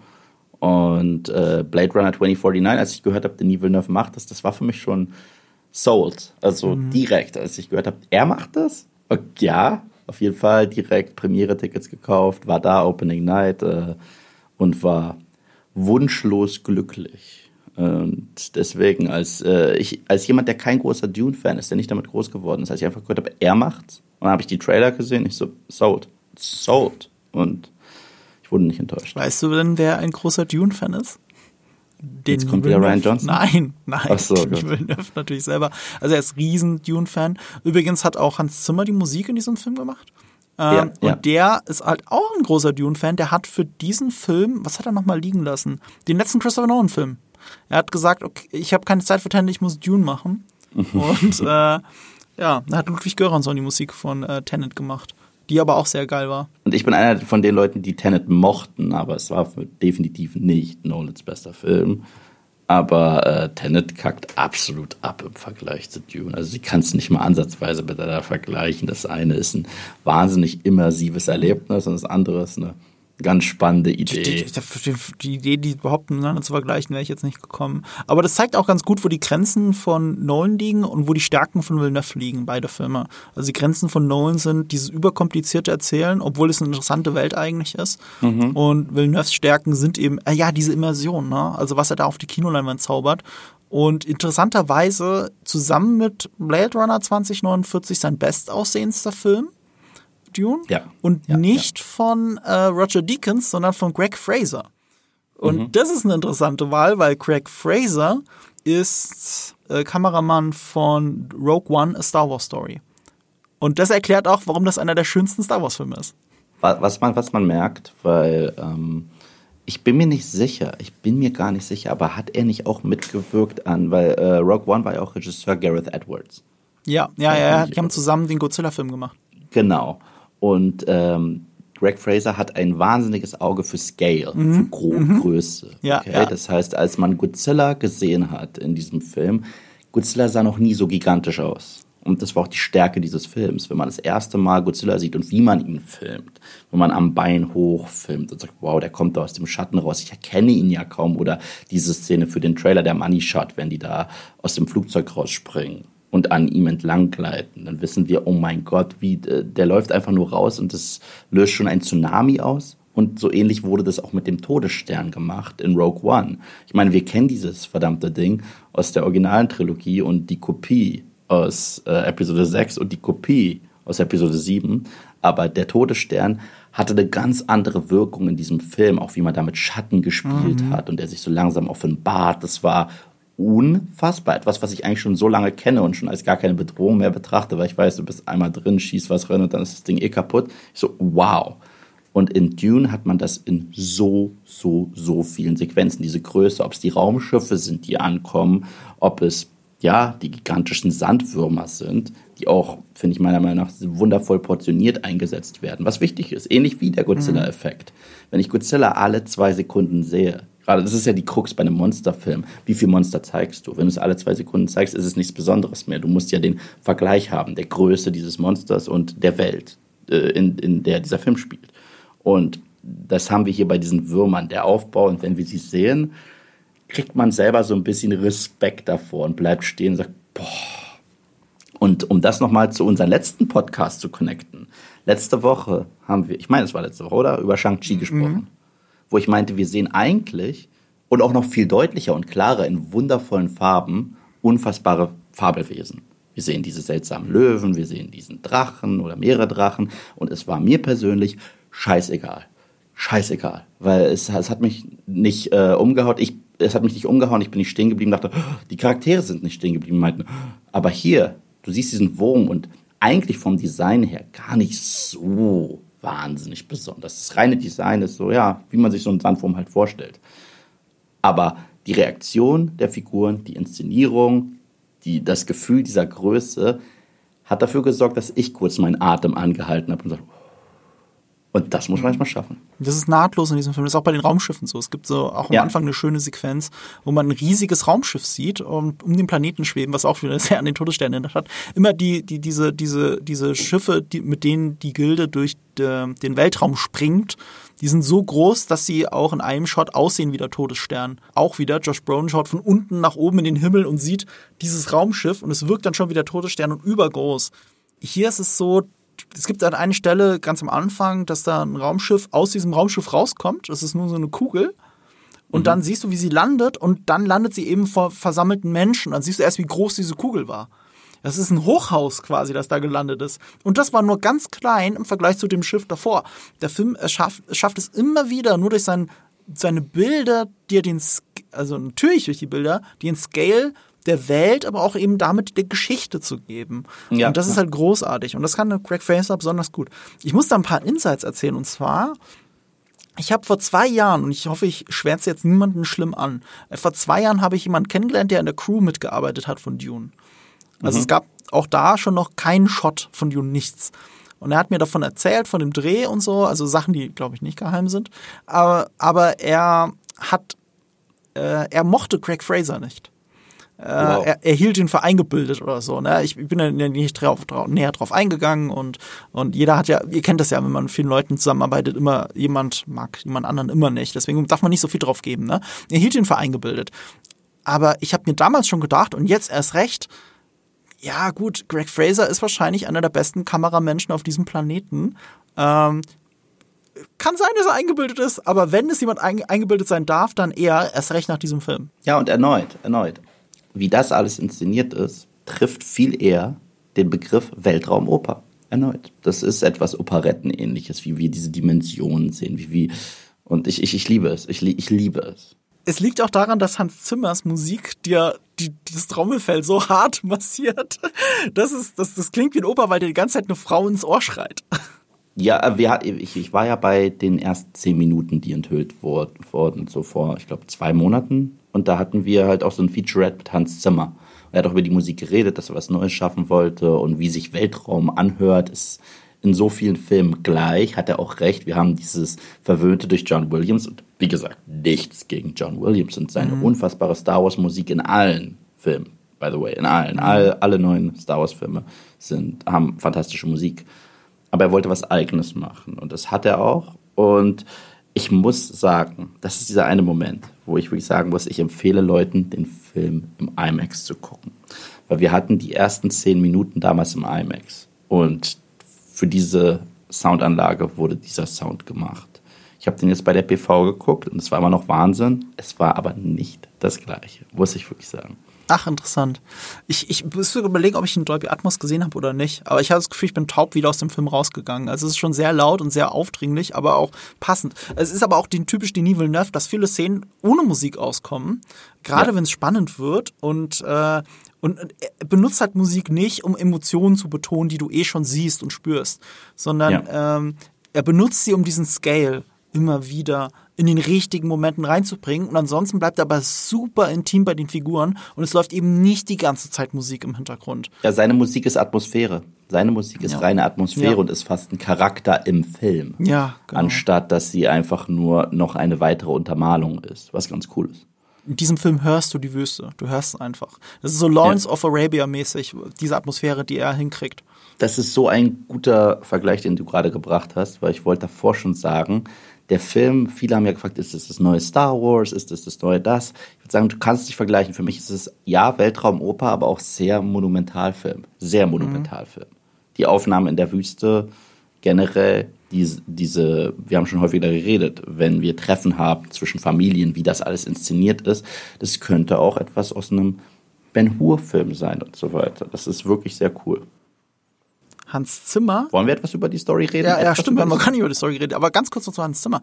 Er hat, ein, er hat es so schön gesagt, was ihm bei anderen Sci-Fi-Filmen immer merkwürdig vorkommt. Er hat zwar, glaube ich, Star Wars nicht namentlich genannt, aber er hat es eigentlich damit gemeint, mhm. ist, äh, du hörst halt Trompeten und, und er denkt so, ja, wow, wow, ja. äh, äh, hier eine krasse Zivilisation mit Raumfahrt und so und sie haben die gleichen Musikinstrumente wie wir. Und genau das wollte er nicht. Er wollte nicht, dass es äh, die gleichen Musikinstrumente sind, die wir sofort raushören.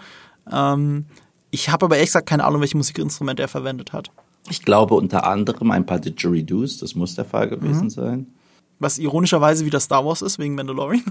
Ja, ja, er hat sehr, äh, das ist jetzt so der neue Trend, ja. werdet ihr sehen. Also Christopher Nolan hat erst dieses bumm, durch Inception irgendwie. Das gab es dann in jedem Film. In Inception war es cool, aber irgendwann ging es einfach hart auf den Sack. Und ich glaube, Didgeridoo wird jetzt so das neue große Ding werden, bis wir alle irgendwie es satt haben. Aber er hat sehr viel auf Perkussionsinstrumente gesetzt. Sehr, sehr, sehr viel. Was ganz cool ist, weil damit kannst du halt auch sehr gut äh, Chaos äh, kreieren. Und gerade wenn man irgendwie wegrennt oder wenn irgendwas dich angreift und so weiter, dann, dann funktioniert das verdammt gut. Ja, apropos Angriff, darum geht es ja so ein bisschen in diesem Film, dass die Hakonnen die Atreiden, äh, Atreiden? Atreides angreifen auf Englisch. Ähm, ja, wir haben ja schon gesagt, es ist ein bisschen Game of Thrones mäßig. Es gibt Häuser, es ist eine sehr feudale Welt, in der die Erde schon lange nicht mehr existiert. Von unserer Welt aus gesehen, in Wirklichkeit 20.000 Jahre in der Zukunft, 10.000 Jahre nachdem man äh, die künstlichen Intelligenzen verboten hat. Ähm, weil äh, typisch äh, hier ähm, Terminator-mäßig die KI sich gegen die Menschen aufgelehnt hat und es einen tausend Jahre langen Krieg gab. Und äh, ja, es gibt keine Computer mehr. Aber wenn es keine Computer gibt, kannst du nicht äh, durch, durch den Weltraum springen in Lichtgeschwindigkeit. Also braucht es das Spice. Das Spice, das nur auf dem Planeten Arrakis vorkommt, genannt Dune. Ähm, dieses Spice sorgt dafür, dass die Raumfahrer der, der, der Space-Gilde äh, Space Gilding heißt auf Englisch und wie heißt auf Deutsch nochmal Raumfahrergilde? Äh, Raumfahrergilde. Die, ähm, die Raumfahrer Raumfahrergilde ähm, müssen diese Spice atmen, um dadurch Visionen von der Zukunft zu kriegen. Und dadurch, dass sie in die Zukunft blicken können, können sie durch den Raum navigieren in, in Lichtgeschwindigkeit. Und das ist so die Prämisse von dem Ganzen. Die Hakonnen, äh, die sind die erklärten Todfeinde von Haus Atreides. Haus Atreides ist quasi äh, Dingsbums die, die Starks. Starks. Die Starks und das sind die Lannisters, ein wenig. Die Hakonnen sind die Lannisters, richtig. Aber, so. aber noch ein bisschen fieser als die Lannisters. Aber auch beide reich. Also ja, ja, schon sehr nah dran. Und es gibt natürlich einen Imperator, Schrägstrich, äh, den Mann auf dem einsamen Thron, der mit beiden Häusern nicht so viel zu tun hat. Aber natürlich sind sie alle miteinander verwandt. Das kommt auch noch dazu. Mhm. Ähm, Baron Harkonnen, das wird dann auch noch ganz kurz im Film erwähnt, ist der Cousin von Leto Atreides, wenn ich es richtig habe. Also ja, das ist etwas, ja. was man auch nicht sofort merkt. Das sind Sachen, die werden dann so, so nebenbei gedroppt und das ist auch wieder sehr schön organisch von Denis Villeneuve erzählt. Äh, ich glaube, das hat sogar David Lynch ausgelassen. Nein, nein, David Lynch hat es drin und da hat es richtig in your face wieder Cousin, Cousin, Cousin. Ach echt? Das wusste ich nicht. Ja. Das, ja. das deswegen, deswegen, äh, also durch den Denis Villeneuve-Film weiß ich nicht mal, ob ich es dadurch gewusst hätte so richtig. Ist mir aber auch ehrlich gesagt egal. Mhm. Die müssen für mich nicht zwingend Cousins sein. Man merkt trotzdem diese Blutfede. Aber in David Lynchs Film, wie gesagt, muss alles ausgesprochen werden. Alles. Ob es jetzt passt oder nicht, ja, ist ja, wurscht. Ja, alles muss ausgesprochen werden. Ähm, die Hakonnen herrschen eben über Dune, weil der Imperator das von ihnen möchte, dass sie eben dort das Spice abbauen. Das ist diese mhm. Substanz, die eben nur dort vorkommt und eben ja für die für die für, für die für das äh, Reisen durch den Weltraum so wichtig ist und damit die wertvollste Substanz im Universum. Ähm, und die Hakonnen bauen das dort ab und dann werden sie eines Tages zu, äh, weggerufen und die Atreiden sollen das übernehmen. So, so viel dazu. Das ist die Prämisse des Films. Und das kann mhm. natürlich alles nicht gut ausgehen, weil sie eben alle Todfeinde sind und dahinter verbirgt sich mutmaßlich äh, ein Plot des Imperators, weil er fühlt sich von Leto Atreides bedroht. Das sind alles Sachen, die erfahrt ihr schon am Anfang. Ähm, mhm ja, das ist so die Prämisse. Es ändert auch da wieder natürlich sehr stark an Game of Thrones. Oh, der Imperator beruft Ned Stark irgendwo hin, weil er soll was Wichtiges machen, was vorher ein Lannister mal irgendwann gemacht hat. Also, mhm. also ja, die, dieses ist schon sehr, sehr nah dran. Und wie gesagt, auch, auch mit Star Wars, dass es überhaupt einen Imperator gibt, den man auch am Anfang gar nicht sieht, ähm, der über allem steht. Ja, das ist alles sehr nah dran. Das ist so das Worldbuilding drumherum. Also Familienblutfäden, Intrigen und so weiter und so fort. Und dann haben wir halt auch noch unseren jungen Paul mhm. Atreides oder Atreides auf Deutsch. Ich nehme an Atreides. Ich habe den Film natürlich auch nur auf, auf, äh, mhm. auf, auf Englisch gesehen, aber der alte Film hat ihn natürlich Atreides genannt. Ich glaube, es ja. gibt sogar eine Version in der Buchübersetzung, dass sie nicht mal Paul, Paul sagen, sondern Paulus. Okay. Weil Paul so blöd klingt. Aber in Lynchs Film auf Deutsch ist es auf jeden Fall Paul. Ja. Und er, ähm, das sieht man ja schon im Trailer, er hat sowas wie prophetische Träume von Arrakis und sieht dort auch Zendayas Figur, da möchte ich nicht genauer drauf eingehen, aber er scheint irgendwie eine Gabe zu haben und sieht Sachen, bevor sie geschehen. Das sehen wir alles im Trailer. Und dann wird er, wir haben eine sehr interessante Coming-of-Age-Story mit ihm, während diese Szenarien sich weiter zuspitzen. Das ist so die grobe Prämisse des Films. Ja. Man merkt auch man merkt natürlich die Einflüsse, die, die, die, die der Roman, die Romanvorlage schon auf Game of Thrones und Star Wars hatte. Das ist eben die Welt, wie wir sie gerade geschildert haben. Es sind aber auch Motive. Zum Beispiel Religion, das ist ein sehr großes mhm. Thema. Es geht um einen Auserwählten. Es geht um mhm. Visionen. Mhm. Ähm, und was Dune aber von den anderen beiden stark unterscheidet, ist das Ökonomische. Es geht, äh, äh man, sieht auch viele Parallelen dann zu Afghanistan. Also, ungewollt ist Dune politisch relevanter als, als äh, als nee, jetzt jemand zuvor stimmt gar nicht. Seit sehr langer Zeit, weil Afghanistan ist ja etwas, da wird seit äh, über 100 Jahren gekämpft und immer, immer wieder versucht jemand das zu erobern oder generell eben im Mittleren Osten ähm, wegen den Rohstoffen. Und von diesem Imperialismus, von Kolonialisierung von unterdrückten Völkern, davon erzählt eben Dune. Ja. Und von Widerständlern. Und wie so oft ist natürlich aber auch Widerstand wieder eine Frage der Perspektive. Ja, absolut. Ist jemand ein Terrorist oder ein Widerstandskämpfer? Ja. Ich glaube, Dune legt sich da relativ fest.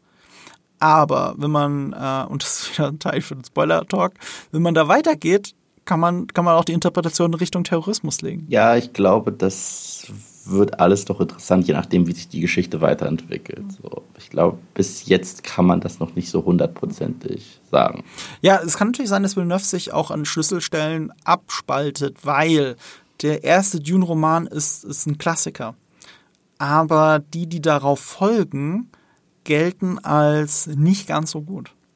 Und wenn hm. man sich das dann auch auf Wikipedia, so wie ich, dann so durchklickt und da durchliest, merkt man, ui, das wird ja immer soaphafter. Das, das, der, der verrät den und die verrät äh, dann ihn und ähm, und es ist dann geprägt von Konflikten, wo man sich fragt, wo kommt das denn auf einmal her? Ich meine, in Romanen kann das ja gut hergeleitet sein, aber ich habe noch nie was anderes gehört als, ja, die werden halt später raus nicht mehr so gut. Hat auch damit zu tun, dass Frank Herbert gestorben ist, bevor er den, seinen ursprünglichen Zyklus beenden konnte. Sein Sohn und ein Co-Autor haben es weitergeführt aber halt nicht mehr auf dem gleichen Niveau. Aber ich glaube, sie haben sich auch ehrlich gesagt ein bisschen verrannt. Es gibt bei Dune sogar einen Kanon, ein, ein, eine Art Legends, so ähnlich wie bei Star Wars. Also da sind sich dann die Leute auch wieder nicht sehr einig. Interessanterweise hat ja Villeneuve jetzt vom ersten Roman nur die erste Hälfte verfilmt. Ich finde, man merkt es dem Film auch ein bisschen an, dass er, was das angeht, dramaturgisch ein bisschen unrund ist, weil der, die Geschichte war nicht darauf ausgelegt, dass sie dort endet. Aber im Roman gibt es dann einen Zeitsprung, soweit ich weiß. Und deswegen macht es schon sehr gut Sinn, dort aufzuhören. Und das bietet so, sich so sehr an, weiter fortgesetzt zu werden. Es soll es ja auch sein. Die sind so ballsy und sagen gleich von Anfang an, das ist Dune Part 1. Mhm. Was bedeutet, es gibt natürlich ein Part 2, an dem sie auch gerade sitzen. Also sie schreiben zumindest am Part 2.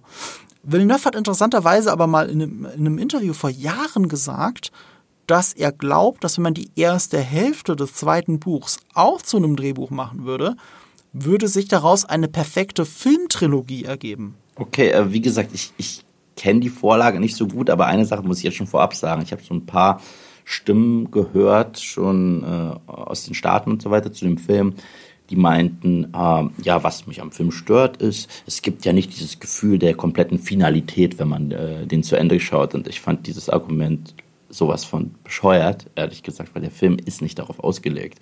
Es ist so, als wenn ich mir erneut die Tangente zu Herr der Ringe nur Fellowship of the Ring angucke und sage, na toll. Und so endet das. Ich so, ja, natürlich endet das so. Es ist der erste Teil. So. Deswegen, ich finde trotzdem, endet der Film passend. Mhm. Ich, ich finde, der, der Film endet an einem sehr, sehr äh, passendem Moment. Es ist schlüssig, diesen Teil der Geschichte jetzt abzuschließen. Aber wir wissen, dass es noch nicht vorbei ist. Wir wissen, dass noch wichtige Charakterentwicklungen bevorstehen. Wir wissen, dass noch Konflikte bevorstehen. Und deswegen, das ist für mich kein Kritikpunkt. Jeder, der sagt, oh Gott, das ist ja gar kein richtiges Ende, ich so, no shit. So. Ja, ja, darauf ist er nie ausgelegt. Ich bin ganz der Meinung, er hat ein passendes Ende. Ich finde sogar, er hat eigentlich bis dahin sehr unspektakuläres Ende und viele werden sich dann eher davon, wie soll ich sagen, zurückgelassen fühlen. Aber in Wirklichkeit ist das, was die Figuren angeht, ein unfassbar spektakuläres Ende. Wir müssen da aber wirklich in die in die Interpretation gehen und das ist dann auch wieder was für einen Spoiler-Talk. Ich hatte mir für den spoilerfreien Talk jetzt noch aufgeschrieben, dass wir die einzelnen Darsteller sprechen, aber ich glaube, das wird jetzt zu viel. Wir sprengen ja den Das Rahmen für den spoilerfreien das wird Teil. viel zu viel. Das können wir aber sehr gut in den Spoiler-Teil packen. Was wir machen können ist, kurz unsere Meinung zum Cast geben und da möchte ich mal sagen, ich, ich habe ja schon gesagt, jeder Frame in diesem Film ist äh, perfekt inszeniert, wirkt echt und genauso geht's bei dem Cast. Jede einzelne Rolle ist perfekt besetzt und gespielt. Ja. ja. Ich war selber umgehauen. Also ich meine, für mich Scene-Stealer waren sowohl Timothy Chalamet als auch Rebecca Ferguson. Ich finde generell Rebecca Ferguson in allem, wo sie zurzeit mitspielt, rockt sie das komplett, aber bis in die kleinsten Nebenrollen. Selbst in Reminiscence rockt sie ihre Rolle, Ja. obwohl der Film nicht gut ist.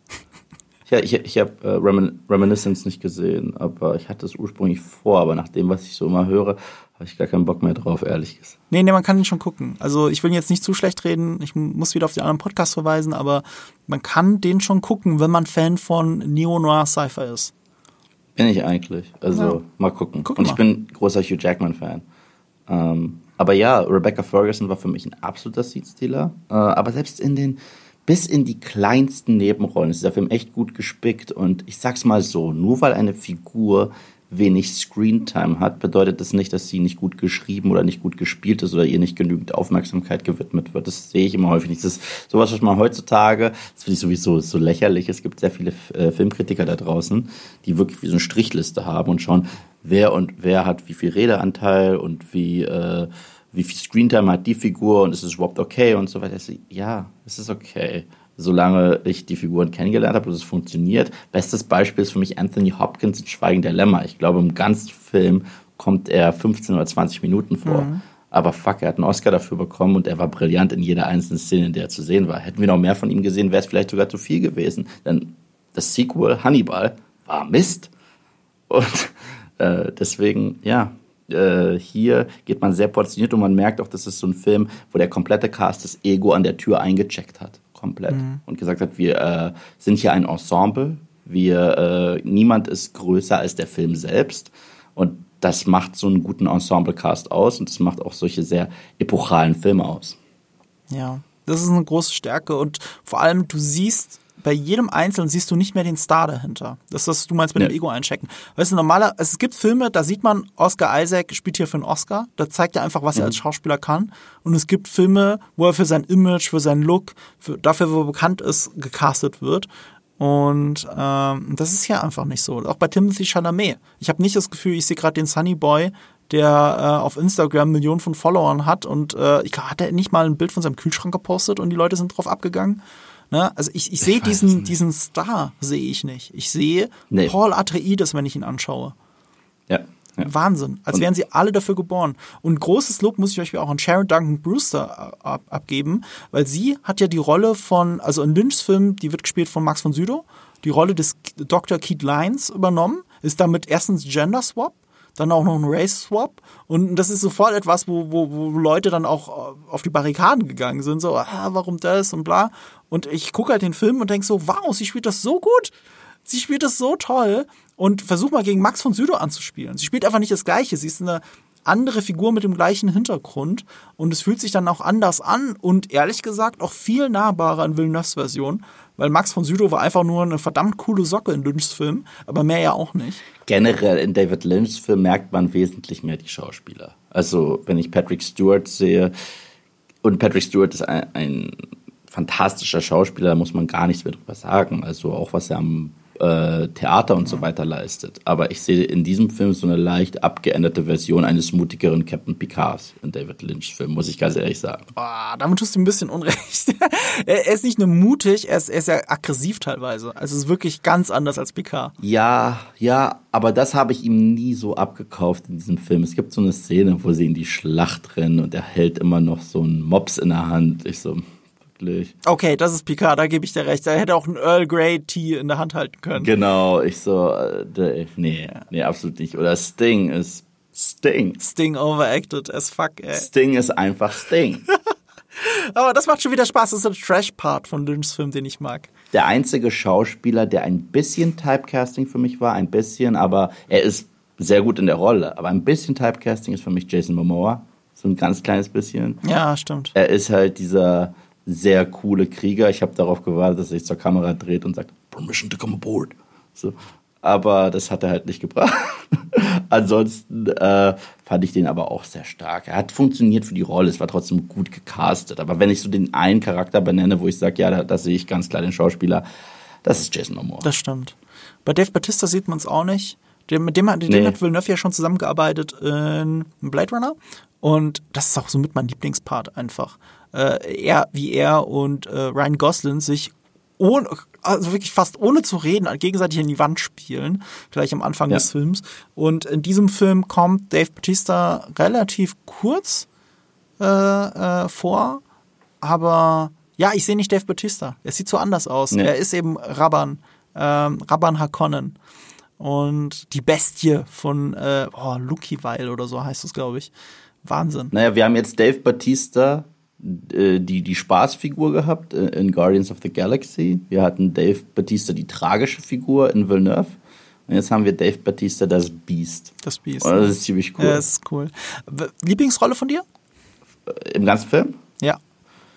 Huch, schwer, schwer, schwer. Ich, ich schwanke gerade zwischen Rebecca Fergusons Lady Jessica und tatsächlich Stellan Skarsgårds äh, Baron. Ähm, da bin ich bei dir. Äh, ich glaube, Timothy Chalamet selber würde ich auch noch mit reinnehmen. Aber meine absolute Lieblingsfigur ist Stellan Skarsgård. Ich habe ja schon gesagt, ja. es gibt diesen Unterschied in der Vorstellung von Barona Con. Die eine geht zwei Minuten, die andere geht 15 Minuten. Und in Stellan Skarsgårds Version, diesen zwei Minuten, wie viel sagt er? Drei, drei Sätze vielleicht? Und das muss man erstmal hinkriegen. Das war mein absoluter Lieblingsmoment in diesem Film, wie er da, wie er da einfach nur sitzt in so einer Art Sauna. What the heck? Wie ja. geil ist das? Aber gerade bei, bei Bösewichten, ich weiß, ich wiederhole mich hier, aber gerade bei Bösewichten ist häufig weniger mehr. Mhm. Ich möchte jetzt schon fast Papa Lannister zitieren und sagen, every man that says I am the king uh, has, has no right to be the king oder irgendwie so was. Uh, no, is no true king. Ja, is no true king. Und wenn ich jemanden habe, der 50.000 äh, Minuten lang mir zeigen will, wie böse er eigentlich ist, ja, dann kaufe ich es nicht so ab wie bei einer gut platzierten Szene, wo er einfach so bestimmend wirkt. Und das ist auch der Anthony Hopkins-Vergleich, das ist auch tatsächlich in dem besten Horrorfilm der Fall. Wenn ich sehe, wie mit Michael Myers umgegangen wird im ersten Halloween-Film, ist für mich bis heute unerreicht. Ja, vieles in dem Film wird unerreicht bleiben. Ähm, eine Sache noch, die wir noch, die wir noch besprechen können, bevor wir in den Spoiler-Talk gehen ist, wie, für wie wahrscheinlich hältst du es, dass ein Part 2 kommt? Sehr wahrscheinlich. Oder vielleicht sogar ein Part 3? Das weiß ich nicht. In Part 2, glaube ich, wird es so oder so geben. Ich meine, ich fürchte, dass der Film floppen wird. Ich glaube, dass die nach wie vor diese Strategie fahren. Die hauen ihn ja parallel trotzdem auf HBO Max. Ich weiß nicht, warum sie das machen. Haben sie nicht ihre Lektion gelernt aus The Suicide Squad? Es ist trotzdem nicht das Gleiche. Ich meine, wenn wir das mit äh, Disney Plus vergleichen, da gibt es ja zumindest dieses Pay-per-View. Mhm. Das heißt, wenn du Black Widow nicht im Kino schauen willst, dann kannst du halt gegen Aufpreis den zu Hause gucken. Aber wenn du sowas wie The Suicide Squad nimmst oder Dune und die parallel im Kino, aber auch im Heimkino direkt veröffentlichst, offen zugänglich.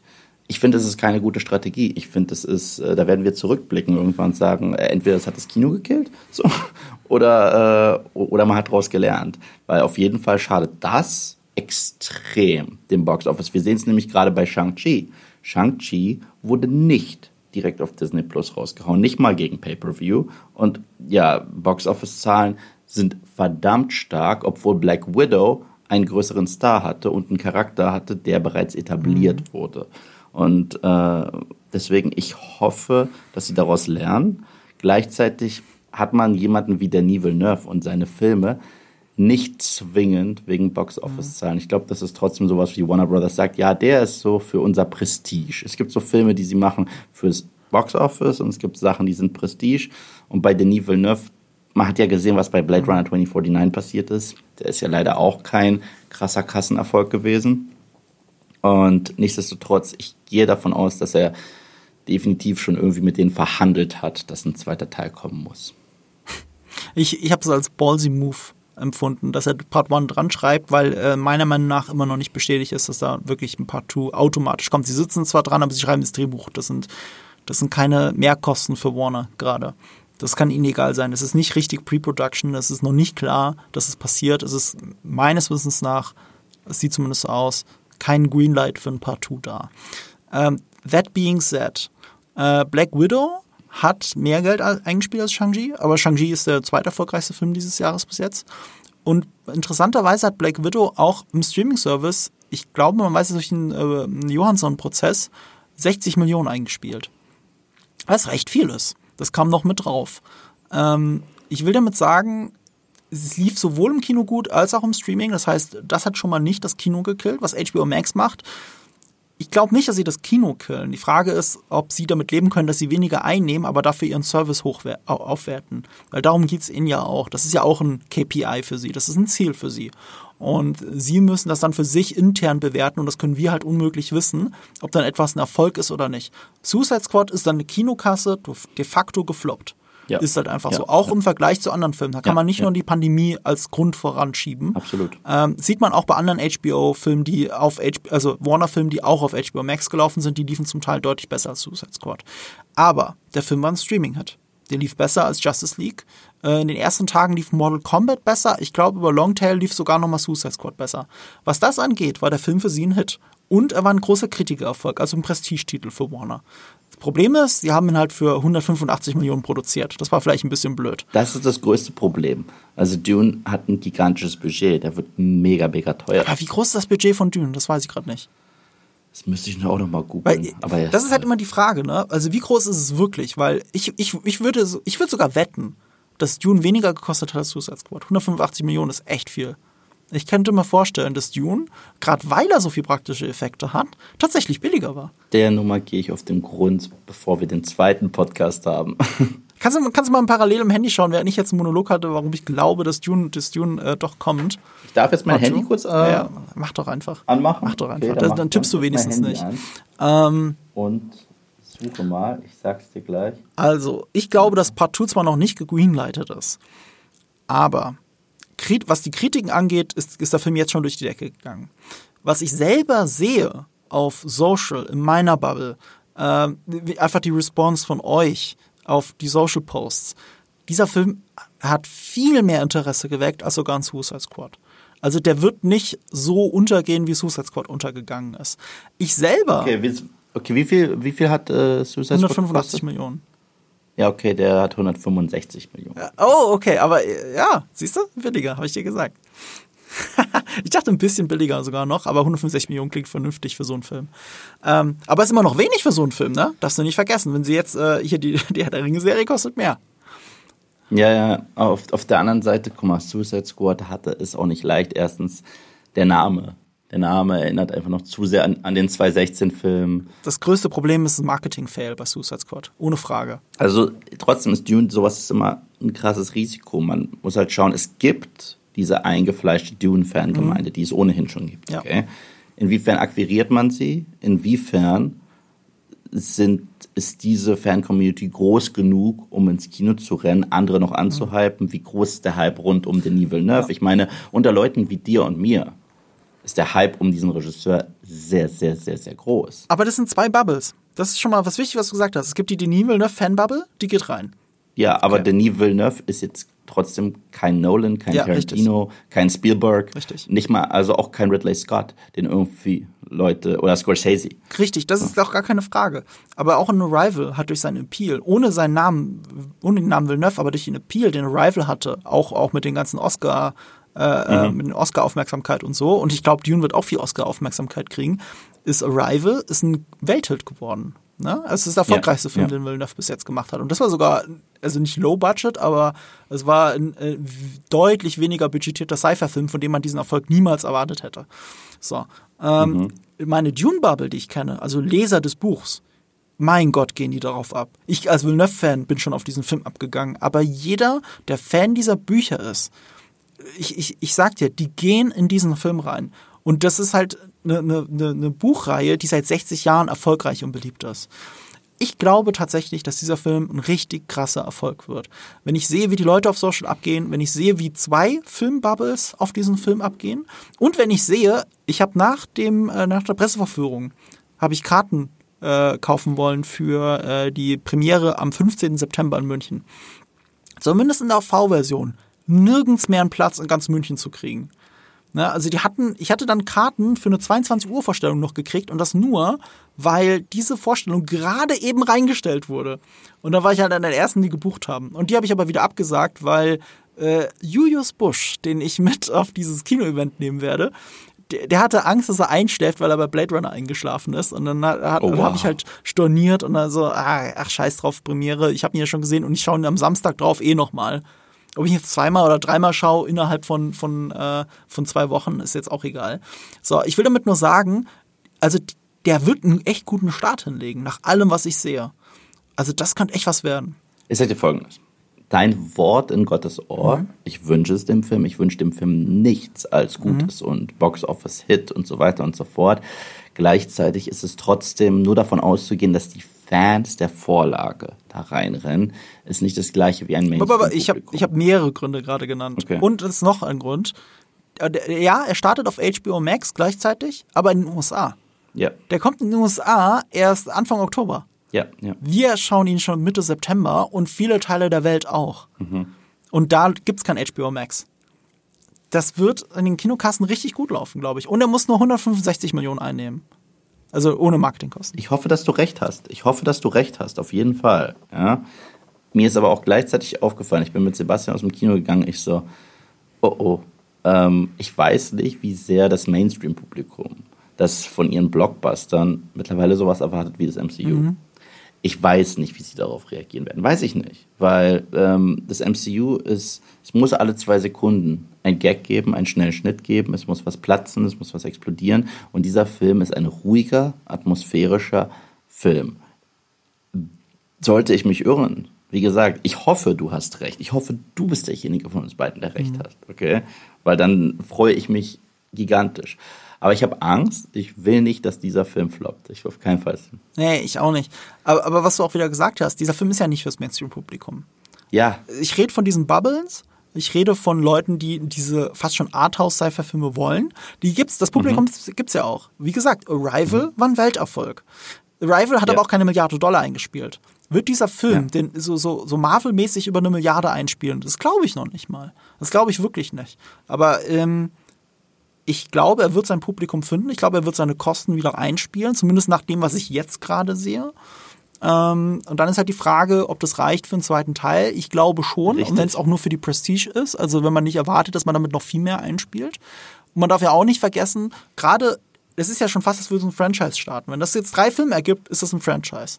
Und, und ein Franchise hat, hat nochmal den Vorteil, dass über, über, über andere Sachen wieder Geld einspielt. Zum Beispiel ähm, äh, Merch. Merch. Und das bietet sich ja bei Dune an, weil es ja eben diese, diese Game of Thrones Mentalität so ein bisschen in sich trägt. Also ich sehe da viel Potenzial für Warner und ich glaube, sie werden ihn an vielen Stellen anders bemessen, als man normalerweise Blockbuster bemisst. Wir werden es sehen. Ich hoffe es. Es ist auf jeden Fall ein Stück Kinogeschichte, was wir gesehen haben. Und es wäre schön, wenn so ja. viele Leute wie möglich sich dieses Stück Kinogeschichte auch wirklich im Kino geben. Und das sage ich nicht, weil ich ein Kinofan bin und ich finde es doof, wenn alle auf Heim, äh, Heimkino warten, sondern nee, das Ding muss man im Kino gesehen haben, wirklich. Ja, ja. Also da kann, das kann ich nicht mehr unterschreiben. Wie gesagt, für mich ist es ist wahr das immersivste Filmerlebnis, wenn es um eine eigene Welt gibt, die auf Büchern basiert, die ich beide nicht gelesen habe, dann äh, ist der Vergleich zu Herr der Ringe, ich finde, der hinkt nicht. Obwohl ich nicht sagen will, Dune ist irgendwie wie Herr der Ringe, aber einfach nur vom Erlebnis in eine ganz neue Welt reingezogen zu werden, sie zu erleben, diese opulenten Bilder dazu zu haben und für was zwei Stunden und 35 Minuten, glaube ich, war der Film, oder 45 mhm. Minuten, ich weiß schon gar nicht mehr, ähm, war ich in dieser Welt drin. Ich war nie abgelenkt. Ich, ich, ich, war so glücklich, ich kann dir das gar nicht sagen. Ich bin rausgegangen mit einem fetten Grinsen. Und, und vielleicht ist, ist deswegen, ich musste am gleichen Tag meine Marvel What If Zombie Folgen Review machen. Und ich so, Weißt du, was mich jetzt gerade nicht juckt? Weißt du, was mich gerade nicht juckt? Irgendwelche Marvel-Zombies. So. Ja, ich habe bis jetzt, ich habe bis jetzt nur die erste Folge What If gesehen. Aber darüber werden wir im Podcast dann irgendwann reden, wenn ich alle geguckt habe und du auch. Ähm, es hat nicht den Mainstream-Appeal. Aber ich möchte jetzt diesen Podcast mit einer Mini-Anekdote verlassen, okay? Ähm, okay? Du hast ja bei deinem Screening nicht nur die ersten zehn Minuten gesehen, sondern du hast auch die Szene mit dem Sandwurm gesehen. Mhm. Ne? Die man auch im Trailer ja. ganz kurz sieht, wie er diese Raffinerie, äh, wie, wie, wie er den ja, Spice Crawler ähm, frisst. Und ich wusste, dass diese Szene jetzt im Moment kommt, weil ich kenne ja den David Lynch-Film gut. Ähm, mhm. Und ich musste dringend aufs Klo. Es ist ja wirklich, also ich glaube, das war über eine Stunde im Film und ich musste so hart pissen. Aber nein, ich, ich gucke jetzt auch diese Szene und egal was danach kommt, ich glaube, danach war er bei dem Doktor, ähm, gehe ich auf die Toilette, ist jetzt egal, die eine Szene verpasse ich. Und die habe ich dann auch komplett verpasst, weil ich habe gefühlt einen Eimer ausgeschüttet dort. Aber so, ich habe das durchgehalten, ne? Und ich saß da ja. und habe mir diese ganze Szene reinge reingepfeffert. So wie Hans Zimmer mir mit seiner Musik alles in die Ohren reingepfeffert hat, was er hatte. Und zusammen mit diesen Bildern, ich schwöre bei Gott, als es losging, als er anfing, der Sand zu vibrieren, ich habe Gänsehaut sofort gekriegt. Und diese Gänsehaut, ich habe gemerkt, auf dem Weg zur Toilette, ich hatte die immer noch seit, seit fünf Minuten. Ich wüsste gar nicht, wann ich das letzte Mal in einem Film so lange Gänsehaut hatte. Ist aber vielleicht nicht nur, dass ich es einfach nur visuell geil fand und äh, audiovisuell geil fand, sondern ich glaube wirklich, dass diese Bässe meine Haut massiert haben. Ich kann es nicht anders erklären. Meine Gänsehaut hat vibriert wo hatte ich das schon mal jemals? Deswegen müsst ihr, also so eine gute Soundanlage könnt ihr zu Hause nicht haben. Ich habe eine Dolby Atmos Soundbar und das ist schon geil und das ist so geil, dass, dass Nachbarn bei mir klingen, wenn ich Heat schaue. Ähm, aber, aber, aber das hier, das muss man im Kino erlebt haben, weil mehr Kinoerlebnis geht nicht. Und klar, das ist kein Mainstream-Film. Aber ich glaube, so weit abgewandt von den Bildern und von der Musik, die dieser Film dir gibt, kannst du nicht sein, dass dich sowas nicht auch packt. Ja, ja. Äh, ich, und ich bin jemand, ich, ich muss häufig im Kino aufs Klo gehen. Okay. Und ich musste mal sehr portioniert Stellen finden, wo ich sage, okay, ich flitze jetzt. Aber ja, ich, ich, ich weiß ganz genau, was du meinst. Dieser Film, äh, gerade diese Sequenz. Mhm. Unglaublich. Und deswegen war ja bei mir diese eine Sorge. Ich habe ihn ja, wie gesagt, die ersten diese Szene habe ich im IMAX gesehen. Und es war trotzdem nochmal ein anderes Erlebnis als bei der Pressevorführung. Und jetzt überlege ich, diese Szene das allererste Mal im Heimkino zu, zu sehen. Einfach nein. Definitiv nein. Kino auf jeden Fall. Am besten die größte Leinwand, am besten die heftigste Soundanlage. Aber ja. Ja. So viel zum Thema Part 1 von Dune. Mhm. Part 1 von unserem äh, von unserer Review. Und in Part 2, unserem Spoiler-Talk, werden wir über die einzelnen Rollen nochmal sprechen. Wir werden über einen gewissen Auserwählten sprechen. Und ich garantiere mhm. euch, wenn ihr nicht so viel wisst, wie es in Dune weitergeht, werdet ihr diesen Teil, diesen Part 1, mit anderen Augen sehen nach diesem Spoiler-Talk. Mit ganz anderen ja. Augen. 100 Prozent. Und, und, und ich garantiere euch, das ist der Beweis, was Dune viel besser kann als Star Wars.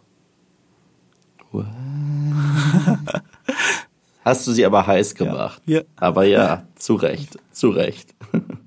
Und wenn ihr das nicht verpassen wollt, dann abonniert uns überall, wo ihr uns abonnieren könnt, bewertet uns auf iTunes, abonniert uns auf Spotify und wir hören uns. Macht's gut. Ciao.